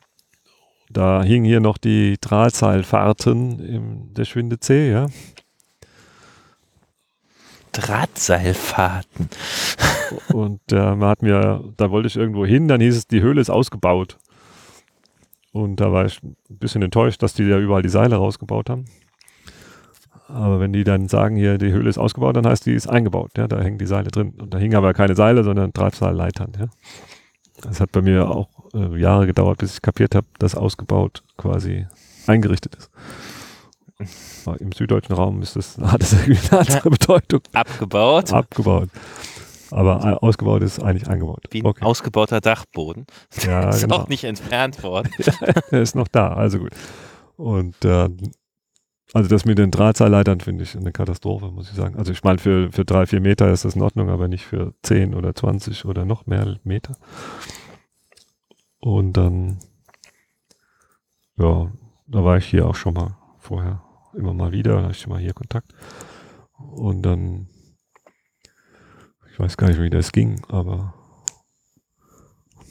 ich weiß gar nicht mehr, wo ich genau den Julius kennengelernt habe, aber wahrscheinlich hier. Und äh, der wollte auch mal mit in Jura da irgendwie, dann habe ich den mitgenommen, mit, mit Einverständnis der Eltern unterschrieben und so weiter, habe ich den mitgenommen in, in Jura. Und dann war das lustig und wir hatten noch ein anderes Mädchen, die Sarah, die war auch so alt wie Ju- Julius. Und dann haben wir uns hier wieder getroffen, waren hier zusammen im Herbstlabyrinth und dann der Olli Heil und ich. Olli Heil wollte eine Jugendgruppe bilden und ich auch. Und dann haben wir gesagt, ja, können wir noch zusammen machen. ein, ein Frankfurter Mädchen und der Julius, das waren quasi der, die Urzelle der Jugendgruppe, ja. Ich glaube übrigens bei der Juratour war ich auch dabei. Hast du ihm nicht am Ende einen Schraubenschlüssel überreicht für gutes Einbauen? Kann schon sein. Weiß nicht mehr, ob das die Tour war, weiß ich nicht. Okay. Auf jeden Fall haben wir dann da oben, wo wir vorhin waren, die Alarmanlage aus Versehen ausgelöst haben. Da haben wir quasi vor dem Haus die Jugendgruppe gegründet mit den, mit den beiden Jugendlichen und da haben wir noch ein Foto gemacht und gesagt, das wird jetzt die Jugendgruppe. Und die haben sich vermehrt. Dann haben wir das äh, beworben. Ja, genau. Die Sarah ist dann verschwunden und äh, der Julius hat dann, da kam irgendwie WhatsApp auf. Das gab es vorher auch nicht. Und dann haben wir da irgendwie eine WhatsApp-Gruppe gemacht und dann kamen dann Jugendliche hier aus dem Raum zusammen und dann wurde es relativ schnell, ging es dann weiter und größer. Und ich glaube, in der Jugendgruppe sind irgendwie 90 oder Leute in der WhatsApp-Gruppe, ja Uh. zwischen im ganzen deutschsprachigen Raum, also in, nicht nur in Deutschland, auch in Österreich, Schweiz, also alles, was irgendwie Deutsch versteht, hängt da drin. Ja. Gut, das ist also mehr eine Chatgruppe, nicht 90 Leute, die hier forschen. Also sind alles irgendwie Leute, die Höhlen forschen, aber halt nicht alle hier, ja, das geht nicht, aber sind schon, also ich sag mal, junge Leute bis 26, 25, 26, die da ähm, zusammen auch Touren machen, ja. Das finde ich auch ähm, selbstständig, finde ich super, ja. das ist echt richtig gelungen. Jetzt würde ich denen gerne noch hier die Seiltechnik beibringen. Das hatte ich schon zwei Anläufe gemacht. Der letzte Anlauf war letztes Jahr. Da hatte ich für, nee, der war schon 20. Ja, 2018, glaube ich, hatte ich den ersten Versuch gemacht. Da habe ich aber nicht aufgepasst, weil da hatte ich meinen Termin in die Fledermaus-Schutzzeit gesetzt, ja. Äh, das war doof. Und dann 2019 ist dann Corona zum Opfer gefallen. Oder 20, ja, 20, 20, 2020 dann Corona, war. Ja. Und jetzt habe ich schon überlegt, wie ich das jetzt mache, dieses Jahr, ob ich nicht irgendwie Höhlenquiz, Einbauquiz mache oder sonst was. Ja. Virtuell das einbauen. ja, aber er kann ja quasi Schächte zeichnen und dann den Leuten schicken und sagen, wie würdest du jetzt hier das Seil einbauen? Ja. Ja, denn äh, hier, wo wir gerade sitzen, ein Stück aufwärts vom Erbach, ist, sind die ganzen Schwinden äh, und das auch äh, viel tiefer, als ich dachte. 130 insgesamt? Nee. Nee. 112 Meter kann man da runter abseilen. Ja. Und wie viel davon direkt? Oh. Ja, der Max möchte da morgen da rein. Jetzt will er das. Der möchte mal reingucken. Ah, ja, der erste Schacht ist, glaube ich, so 5, 6 Meter, also nicht so dramatisch. Das schaffe ich. Und dann der zweite werden schon 25 Meter sein und in der Zentralhalle sind es 30, glaube ich. Ja. Und dazwischen muss man ein bisschen abklettern und runterlaufen. Hm. Ja, Ja, aber tatsächlich finde ich sieht die Landschaft hier gar nicht so aus, als ging es so weit runter. Äh, gefühlt sind wir auch nur 50 Meter tiefer als die Schwinde, wo der Bach wieder rauskommt. Also, ähm, ja, gefühlt, aber praktisch sind wir quasi 100 Meter. naja, es sind- also die Landschaft macht nicht so den Eindruck von so massiven Höhenunterschieden. Ich bin gespannt. Obwohl die Straße 16 Prozent hat, also muss ja schon zu denken geben. Ja, ist schon was. Geht schon rauf und runter. Aber wir sind ja gerade zu Fuß hochgelaufen. Gut, ich habe ein bisschen geschnauft, aber es ging. Ja. Gut, was will ich noch mit Höhlenforschen noch erreichen? Ich sag mal, minus 1000 habe ich schon gehabt. Das ist auch ein wildes Erlebnis. Also ich habe nach den neun Tagen, als ich wieder draußen war, habe ich Tränen in den Augen. Also ich war sehr berührt, ja, emotional war ich sehr aufgerührt. Ähm, ging auch nicht alles glatt da, ja. War schon ein bisschen der Knaller. Und dann wie gesagt, ich würde gerne noch viel mehr Leuten das Höhlenforschen, also Seiltechnik beibringen, damit das da ordentlich läuft. Ja. Da ist einfach mehr Spaß dabei. Das nicht so anstrengend ist. Gut, irgendwelche Dinge zu entdecken, das ist natürlich auch krass. Also wenn du was Neues entdeckst, das ist ja gigantisch. Ja. Das macht dann richtig Freude. Ja, kann nur für die Alpen werden, werben, ja, wenn ihr mal mit mir in die Höhle gehen wollt. Wir gehen dreimal im Jahr nach Lofer und wir finden jedes Jahr neue Höhlen können die gar nicht so schnell bearbeiten. Also wir nehmen halt die Koordinaten auf und gehen wieder. Also da ist noch ordentlich was in der Sammlung. Könnte ich noch 30 Jahre Höhlen forschen wahrscheinlich. Tolle Aussicht, Ja, geile Aussicht. erfrischende Luft. Schönes Wetter, toller Kaiserschmarrn. Alles genial. Ja, muss nur noch den Max dahin kriegen. Ja, tatsächlich dahin kriegen. Also der Wille ist da, aber das Fleisch und so weiter. Den fand ich ja toll. Du hast mir ein Mail geschrieben, wo du überall mitkommen willst. Das fand ich ja schon richtig gut. Ja, Hauptsache man kann vor der Höhle parken. ähm, Ja. Achso, Taucher haben wir auch noch. Seit äh, zwei, drei Jahren haben wir auch Taucher bei uns in der Gruppe. Auch einen Höhlentauchlehrer. Der Fred, ähm, das macht auch Spaß, ja. Auch witzig. ja, wo du schon gesagt hast, was du noch erreichen willst, ganz ungefragt. Was meinst du denn, was die deutsche Höhlenforschung brauchte, um mal politisch zu werden? Im Grunde ein Ausbildungssystem. Also es gibt quasi in allen europäischen Ländern irgendwie einen Verband, der auch für Ausbildung sorgt, ja. Und das ist in Deutschland nicht der Fall. Also du kannst hier keinen kein C-Trainer machen und kein Ausbilder und kein Fachübungsleiter Höhle. Das gibt's alles gar nicht. Ja. Da wird sich so manchem die Nackenhaare aufstellen. Äh, mir auch und gleichzeitig weiß ich, was du meinst. Äh, Ja, du kannst für, also du kannst für jeden wildesten Sport kannst du Fachübungsleiter machen oder Mountainbike, oder oder Tour, Tra Trainer C, ja, das wird dann vom Sportbund irgendwie ein bisschen finanziert und so, ja, da gibt's Kurse und irgendwelche Regeln und für Höhlenforschung gibt's überhaupt null, gar nichts, ja. na gut, ich würde jetzt, wenn ich dagegen halten wollte, würde ich sagen, ja, das ist auch Sport und wir machen Wissenschaft. Äh, Ja, ist auch ungewöhnlich. Also das ist auch was, weil du vorhin mal gefragt hast, was reizt mich so. Ich finde diese Wissenschaft und Sportverbindung finde ich auch extrem schön, ja. und Ingenieurtum. Ja, ist ja auch immer dabei. Irgendwas müssen wir immer basteln oder also Seiltechnik ist ja schon auch nah an der Physik. Ja, aber es ist nicht so, dass nur Akademiker das machen können, sondern du kannst auch Handwerker, es gibt ja auch bei uns in der Gruppe alle möglichen Leute. Und bei euch, also in AKKH auch. Und ähm, kann, jeder hat so sein Feld, ja. Jeder hat irgendwie ein Spezialgebiet und das kann er alles einbringen. Ja, ja und, und halt, weil, weil man auch so viele praktische Probleme hat, sind die Akademiker oft auch gar nicht so weit vorne. Ja, es gibt halt Leute, die können mit Bohrmaschinen besser umgehen oder mit dem Hammer, weil die das halt auch vielleicht beruflich machen. Ja. und andere können dafür besser mit einem Rechner umgehen und Messgeräte platzieren oder Sonden bauen oder was weiß ich. Ja. Also ähm, gut, ich bin auch Ingenieur. Ich habe die erste laserunterstützte Messgerät mal gebastelt. Ja.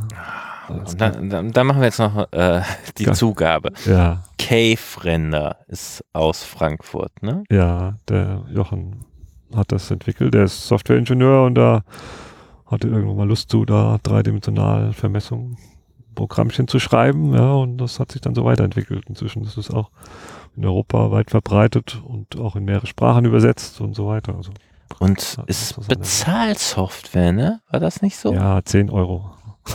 Ja, es ist ungewöhnlich. ja, aber dafür wird es halt auch gepflegt. Ja, ja, ja ich beschwere mich ja nicht, aber es ist halt bemerkenswert. Ja, aber es ist ja, also ich sag mal, es ist auch gut. Ja, ja und ist seit 20, 25 Jahren, also auch schon richtig ja, 25 Jahre. gut abgehangene Software. Ja, ja. Na gut, die wird immer weiterentwickelt. Mhm. Inzwischen gibt es ja natürlich eine Pro-Version. Kannst du auf deiner Handy fahren und sonst was. Ja, kannst du in der Höhle machen und das ist genial. Gut, das ist schon cool er war der Erste, der das da dreidimensional dargestellt hat, jetzt auch mit Volumen und auf eine App gebracht. Also kannst du in die Höhle mitnehmen. Das ist wichtig. Der Hammer, wenn du in der Höhle vermisst und du kannst direkt sehen, wo es lang geht, ja. Wenn kommt eine Kreuzung nach links oder nach rechts. Nach rechts geht's zurück, links geht's ins Neuland, ja. Mhm. Also, und zack, ja. Das ist schon Schon, ja. schon stark. Ja, und Volumen. Also ich weiß zum Beispiel, dass die Chinesen stehen total auf Volumen. Da kommt keine Höhle ohne eine Volumenangabe ins Kataster. Mhm. Ah ja. Also so wie wir sagen, ohne Länge brauchst du beim Katasterführer nicht anzurufen. Aha, ja. ja mich hat vor allem, ich habe mal im Optiklabor gearbeitet mit, mit Lasern, allerdings mit so Industrielasern, so richtig fett, ja. Und äh, dann habe ich das Topophil da in die Hand gekriegt, also Faden, Messer, also nicht den deutschen, sondern den französischen Topophil, wo du quasi Länge und Kompasswinkel und Neigung quasi auf einmal ablesen kannst. Ja. Und dann in Lofer, den ganzen Lofer-Schacht sind wir quasi einarmig abklettert, weil in einer Hand hattest du immer den Faden, ja. mit der anderen Hand konntest du klettern, ja. Und konntest dann nicht mit zwei Händen klettern. Also ich kann immer noch mit einer Hand klettern. Und wo ist der Faden jetzt? Ja, wenn du den in die Kapitflamme gehalten hast, ist er durchgebrannt. Und dann äh, musstest du das ganze Ding nochmal klettern, egal, was für ein Scheiß, ja. Aber den habt ihr drin gelassen, oder? Der Faden. Ja. Gut, den reißt du ab, äh, rollst ihn zusammen, knüllst ihn zusammen und hast den Gummistiefel gesteckt. Hm. Also der Gummistiefel, abends war der dann voll mit Faden, ja. Und wie unterscheiden sich die deutschen und französischen? Ja gut, in Deutschland gab es ja noch, also wie hieß das da, Münchner Hängezeug, ja da wurde dann irgendwie das Maßband, mit dem Maßband wurde da vermessen. 20 Meter Maßband und dann das Hängezeug dran gehängt mit Kompass und Neigung und das musste dann in der Mitte da irgendwie hängen oder wurde es abgelesen. Gut, aber kein Topophil halt dran. Kein Topophil. Ne. Ja, Hängezeug haben wir äh, beim Arbeitskreis Klutertöle auch bis vor drei Jahren ja. umfangreich im Einsatz gehabt. Ja, ist auch nicht schlecht, wenn, total, wenn du stehen kannst und das ist alles gut, aber wenn du irgendwo im Schacht rumbaumelst, dann ja. klappt das nicht. Und Hängezeug ist halt, äh, bei vertikalen Sachen geht es eigentlich auch nicht so richtig. Nee, das funktioniert nicht. Topophil ging, wie gesagt, bei senkrecht geht es auch, weil da kannst du einen Stein an Faden hängen, den da runterlassen. Wenn es schräg wird, ist halt auch schwer. Ja. Wie gesagt, einarmige Kletterei mit Kapitlampe, wow, das war immer, manche Strecke hat man zweimal gemacht. Immer wenn es kompliziert wurde, im Meander oder was weiß ich, durch einen Wasserfall, da bist du immer zweimal durch, mindestens, ja. Weil da, okay, jetzt bauen wir mal, da gab es dann diese Laserpointer da, mhm. als die ersten Laserpointer aufkamen. Und du musstest ja immer drüber peilen und einer musste ja mit der, mit der Flamme quasi an den Messpunkt, damit man den überhaupt sieht, ja, damit du überhaupt richtig peilst. Dann habe ich da so einen Laserpointer an den Topophil dran gebaut dann konntest du da hinlasern. Das war nämlich auch cool, weil du konntest vorher schon hinlasern und sagen, ah, das ist die Strecke, die funktioniert. Man konnte quasi den Punkt schon früher festlegen. Und man konnte zwar keine Distanz messen, man musste immer noch klettern, aber du konntest wenigstens irgendwo hinleuchten und sagst, da komme ich auch hin. Ja. Das erinnert mich an eine Weisheit, die bei uns in der Familie verbreitet ist. Alles wird besser mit Lasern. Also wenn an dein Auto oder dein Raumschiff oder dein Topophil ein Laser geschraubt Ja, wird, ist es nachher auf jeden Fall besser. Aber ich glaube, die Laserzeit ist inzwischen auch schon wieder vorbei. Ja, Ja, das ist eine gute Sache. Ja, haben wir da durch die Höhle gelasert. Das hat, hat viel gebracht, ging schneller, glaube ich. Oh. ja gut. Das ähm, erstaunlicherweise haben wir erst eineinhalb Stunden auf der Redeuhr. Das fühlt sich länger an. Eigentlich, äh, es gibt ja im öffentlich-rechtlichen Rundfunk, glaube ich, die Kamingespräche. Vielleicht sollte man die Lagerfeuergespräche. Ich komme mir schon ein bisschen vor wie am Kamin, nach dem Rauch vorher. Jetzt zieht du er bist du jetzt. 20 Jahre älter, weil du halt konserviert bist durch Räuchern. Aber er zieht ja zwischen uns durch, der Rauch. Also Ja. kann keiner was sagen. Ach, und das äh, ist schon interessant. Das Gespräch kriegt so einen ei- eigenen Rhythmus und Ruhe. Ne? Sehr, hat was. Ja, ich bin ganz entspannt. Ich, äh, vielleicht zu entspannt für unser liebes Publikum, aber ähm, wir sitzen mitten im Steinbruch, naja, fast Vollmond, Cast um uns, eine Castquelle hinter uns. Eigentlich äh, kann es authentischer nicht werden. Ach so, ja. Vielleicht, wo wir nicht waren, geht ja auch nicht vertikal. Also Wasserhöhlen sind auch krass, wenn man da drin schwimmen kann. Das ist auch toll. Oder Bootchen fahren. Ich paddel ja auch viel. Mein zweites Hobby ist auch Paddeln. Und ich habe schon Schlauchboote in Höhlen befördert, also so kleine, so Ein-Mann-Bötchen. Und dann kannst du da über die Seen oder Flüsschen lang paddeln in der Höhle. Das ist auch also sehr genial. Aber hat man nicht in der in Laufweite hier, ne? Äh, in Deutschland kenne ich keine eigentlich. Ja, wir sind so ein bisschen Cast-Entwicklungsland. Eigentlich nicht. In Frankreich war ich schon Bötchen fahren. Ja. Kann ich dem Lot, Lot empfehlen. Da gibt's die Via Sac. Da gibt's einen Teich, also einen See auf 283 Meter Tiefe. Das Aha. Boot, Boot nachher wieder hochschleppen. Und da kannst du runter und unten der See ist irgendwie 80 oder 85 Meter lang und über 20 Meter breit. Und der hat auch leichte Strömung, weil unten der Fluss durchgeht. Und da kommst du dir verdammt verloren vor auf diesem Ding. Ich sag's dir. Weil der See so groß ich ist. dachte, ich dachte, ich habe ein Problem, ja, weil du steigst halt irgendwo am Rand da ein, es ist quasi so ein, Canyon, irgendwie zwei, drei Meter breit, da kannst du schön einsteigen, also aufblasen natürlich erst und dann rein.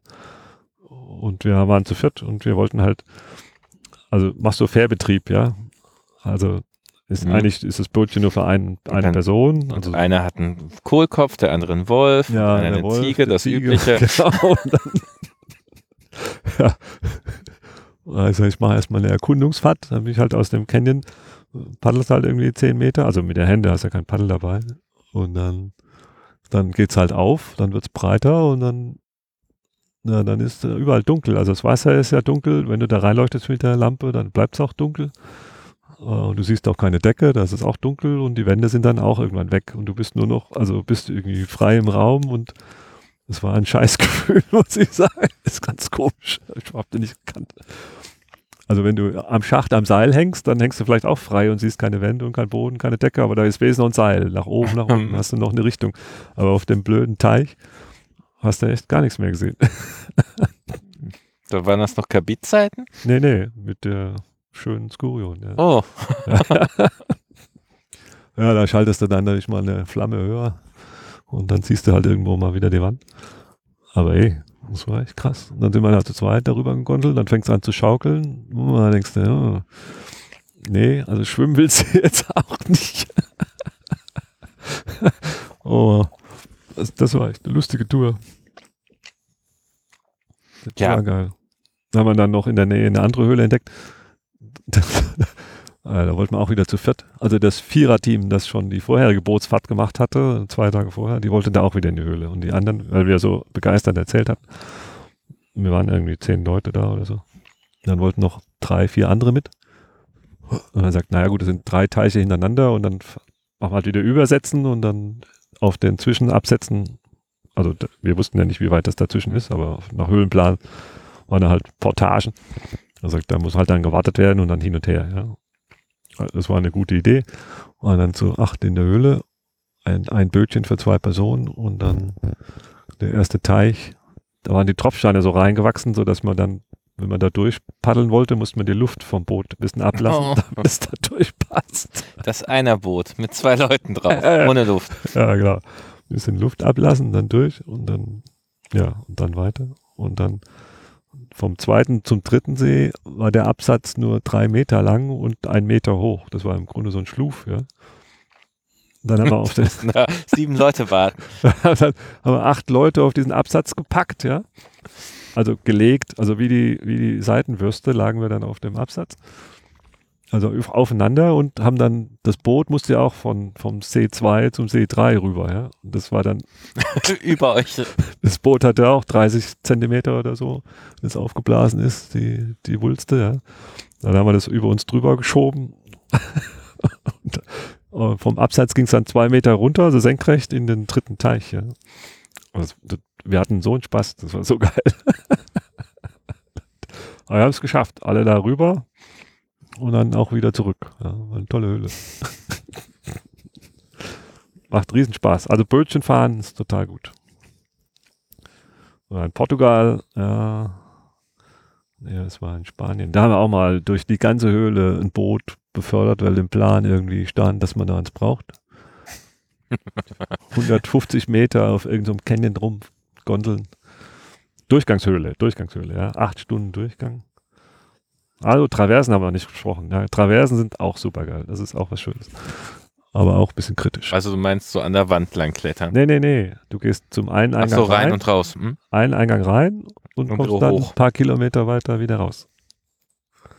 Also eine Durchgangshöhle. Und da hatten wir auch ein Boot dabei, aber da hat inzwischen jemand Seil installiert gehabt. Das war dann echt langweilig. Also wir haben es nicht schnell genug geschnallt, dass das jetzt die Wasser, die Wasserfahrt Also, ich hab's nicht gemerkt. Oh. Nee, wir Mein- sind dann, das ging dann hoch. Also der Canyon ist breit, so wie hier das Trafohäuschen, wo wir gerade davor sitzen. Und wir sind dann an der Decke am Seil entlang geturnt und dachten, unten ist so schön Wasser, das hätten wir jetzt mit dem Boot machen können. Ja. ja, meine einzige Durchgangshöhle, die ich bisher erfolgreich gemacht habe, da war der Ausgang zugestürzt. Äh, Das hatte meine Laune ganz schön gesenkt. frustriert. Ja, vor allem, weil ich diverse Stellen, da komme ich doch nicht wieder hoch. Ja, doch, die Motivation ist typischerweise hoch.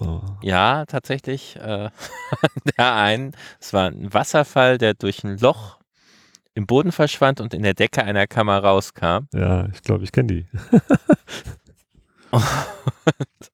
Meine Sorge, ich komme da nicht hoch, wurde mit, ja, willst du hier bleiben, beantwortet. Höhlenforscher können so einfühlsam sein. Ja, genau. Einfach so einfach auch. Hm? Aber ich habe in, äh, also in Nordspanien, da bei Bilbao, da gibt's so ein Gebiet, da gibt's jede Menge Durchgangshöhlen. Die Coventosa ist da, die hat auch 800 Höhenmeter. Brauchst auch zwölf Stunden durch die Höhle, aber du musst auch morgens nochmal vier Stunden aufsteigen, bevor du am Eingang bist. Ähm, musst du früh aufstehen, ja. Und unten ist Wasser, also die letzten drei Stunden schwimmst du da raus. Äh, da hat auch die wildesten Sachen erlebt. Das finde ich cool. Also da darfst du vor allem beim, du musst Seil abziehen, ja, du steigst quasi mit sehr wenig Seil, also du nimmst für die längste Strecke das Seil doppelt. Hm? Also wenn dann 50 Meter Schacht ist, dann hast du ein 100 Meter Seil dabei, ja. Und dann Gibt's nur vorwärts. geht's da doppelt rein, dann wird da abgeseilt und dann, wenn du unten stehst, ziehst du ab. Ja? Und dann fällt das Ding von, von der Decke und dann weißt du, dass du da nie wieder hochkommst. Also, ah, das ist schon gruselig. Wobei beim Canyon ist ja, glaube ich, absolut Standard, ne? Ja, da siehst du wenigstens noch den Himmel. Ja? Da Mhm. kannst du wenigstens noch schreien oder was weiß ich, vielleicht mit dem Telefon was machen. An der Höhle geht da gar nichts. Ja. Ja, da habe ich vielleicht jetzt noch einen touristischen Tipp. Ähm, die Laverna, die, glaube ich, zu, in den Pyrenäen zu Pierre Saint-Martin gehört. Mhm. Die ist doch auch, Pierre Saint-Martin ist ja auch ein brutal viel Höhenunterschied. War es 700 Meter oder noch mehr?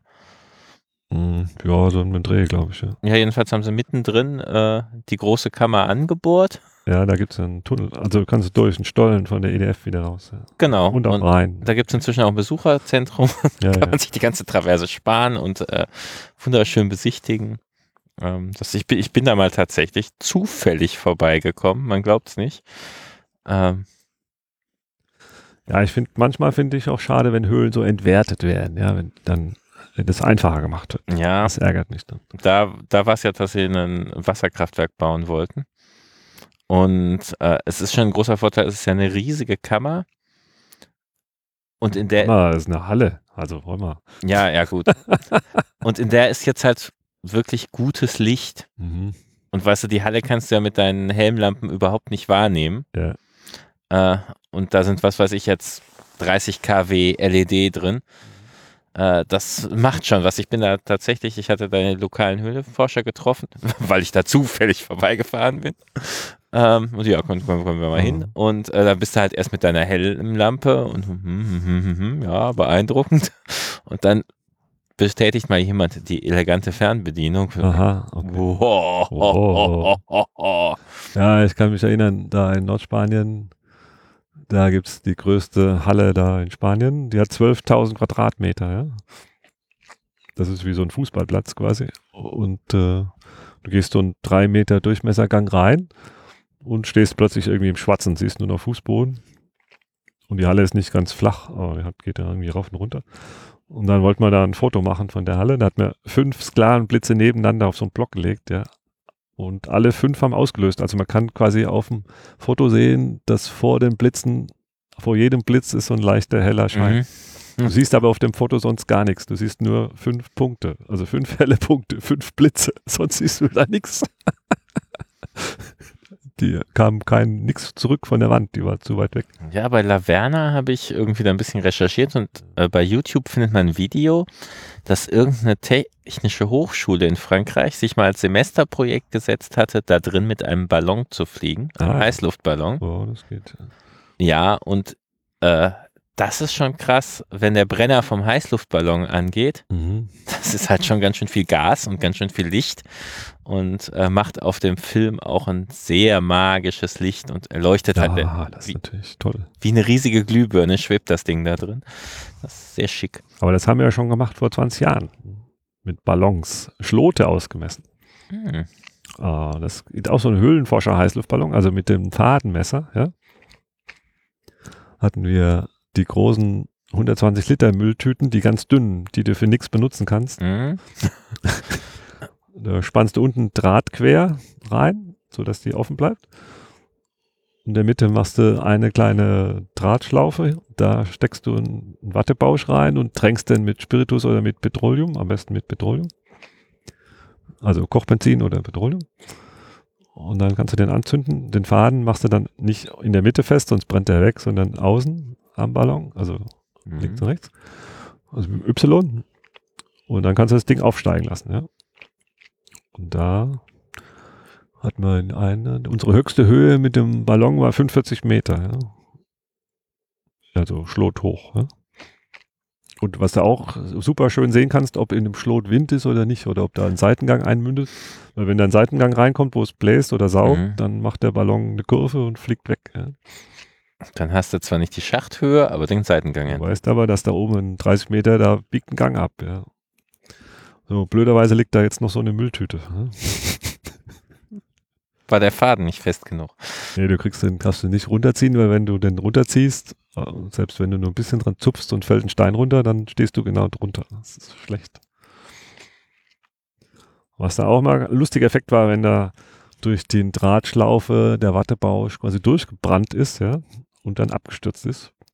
Also die Brennstelle quasi den Ballon verlassen hat. Ja, Hm. und du stehst mit im, also Kopf im Nacken, ja. Helm klappt nach hinten weg, mit offenem Mund guckst du hoch. Was kommt denn da Blaues jetzt runter, ja? Das ist die Unterseite des Wattebauschs, ja. Der brennt natürlich noch. Wenn du nicht rechtzeitig den Mund zumachst, dann hast du den gefressen, ja. Aber ist nicht wirklich passiert. Aber der fällt dir 20 Zentimeter vor der Nase dann runter, Mhm. weil der Ballon ist genau über dir. Gut für die Nerven. Ja, das wäre lustig.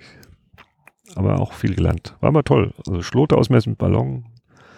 Also unglaublich effektvoll, sag ich mal. Auch vom Licht, weil der so eine gelbe Mülltüte mit gelber Flamme macht auch schönes Licht. Ja, du siehst dann den ganzen Schacht, kannst du beobachten bis oben hin. Mhm. Das ist ja so ein bisschen wie diese chinesischen Wunschlampen. Ja, genau. Das hat richtig Spaß gemacht. Das brauchen wir jetzt nicht mehr, können ja im Disto da hoch leisern, ja. Aber gut. Der schafft ja nur 30 bis 100 Meter, mehr nicht. ja, wenn, also du musst den halt äh, freie Hand, nicht so, aber wenn du den irgendwo äh, fest anpresst, wenn er nicht wackelt, dann geht's schon. Gut, dann machen wir hier mal den Lagerfeuer-Podcast zu Ende, denn wir wollen jetzt anfangen, unsere Salzstangen zu essen. Genau. Das geht beim Podcasten nicht. Ja, Max hat mich sehr gefreut. Ja, danke. War mein erster Podcast. Ich hoffe, das war nicht langweilig. Und, ich fand äh, nicht. Und vielleicht gibt es auch viele Zuhörer mit begeisterten Zuschriften, die bei mir Höhlenforschen lernen wollen oder Seiltechnik oder genau, also Wasserhöhlen oder sonstiges. Frankfurt hat ja einen riesigen Einzugs, ein riesiges Einzugsgebiet, unter die Frankfurter ja mehr so expeditionsmäßig drauf sind, kann man eigentlich von ganz Deutschland mitkommen, wenn man möchte. Ja, und Österreich und der Schweiz und, Und- den anliegenden Staaten. Egal, Tschechien, Frankreich Gesamtes Eurovisionsgebiet. oder, ja genau. Also ich hatte schon Iran und Rumänen und Iren, Iren, Iren, ja. Niederländer, Belgier. Belgier, Belgier hatte ich noch nicht, glaube ich. Doch, der, der, der Jaco ist auch, glaube ich, aus Belgien. Ja, also egal. Also die Sprache ist mir wurscht. Höhlenforscher sprechen eh alle immer eine Sprache. Also Seil, Karabiner, Sack und Schlatz und Essen, das versteht jeder. Gut. Ja, danke. Bis bald. Ja, bis bald.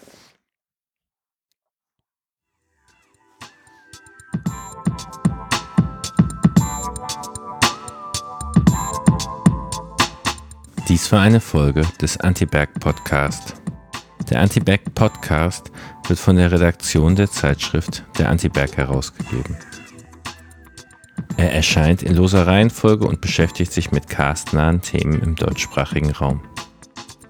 Wir sind dabei dringend auf eure Anregungen, Hinweise und Rückmeldungen angewiesen. Ihr wisst viel mehr interessante Sachen als wir. Am schönsten ist es, wenn ihr auf der Webseite antiberg.fm unter den entsprechenden Folgen kommentiert. Dann hat jeder was davon. Oder ihr schreibt uns eine E-Mail an redaktion.antiberg.de. Wenn ihr uns darüber hinaus unterstützen wollt, sorgt für Literaturtausch zwischen euren lokalen Publikationen und der Antiberg-Redaktion. Und damit bis zum nächsten Mal. Mein Name ist Maximilian Dornseif. Glück auf!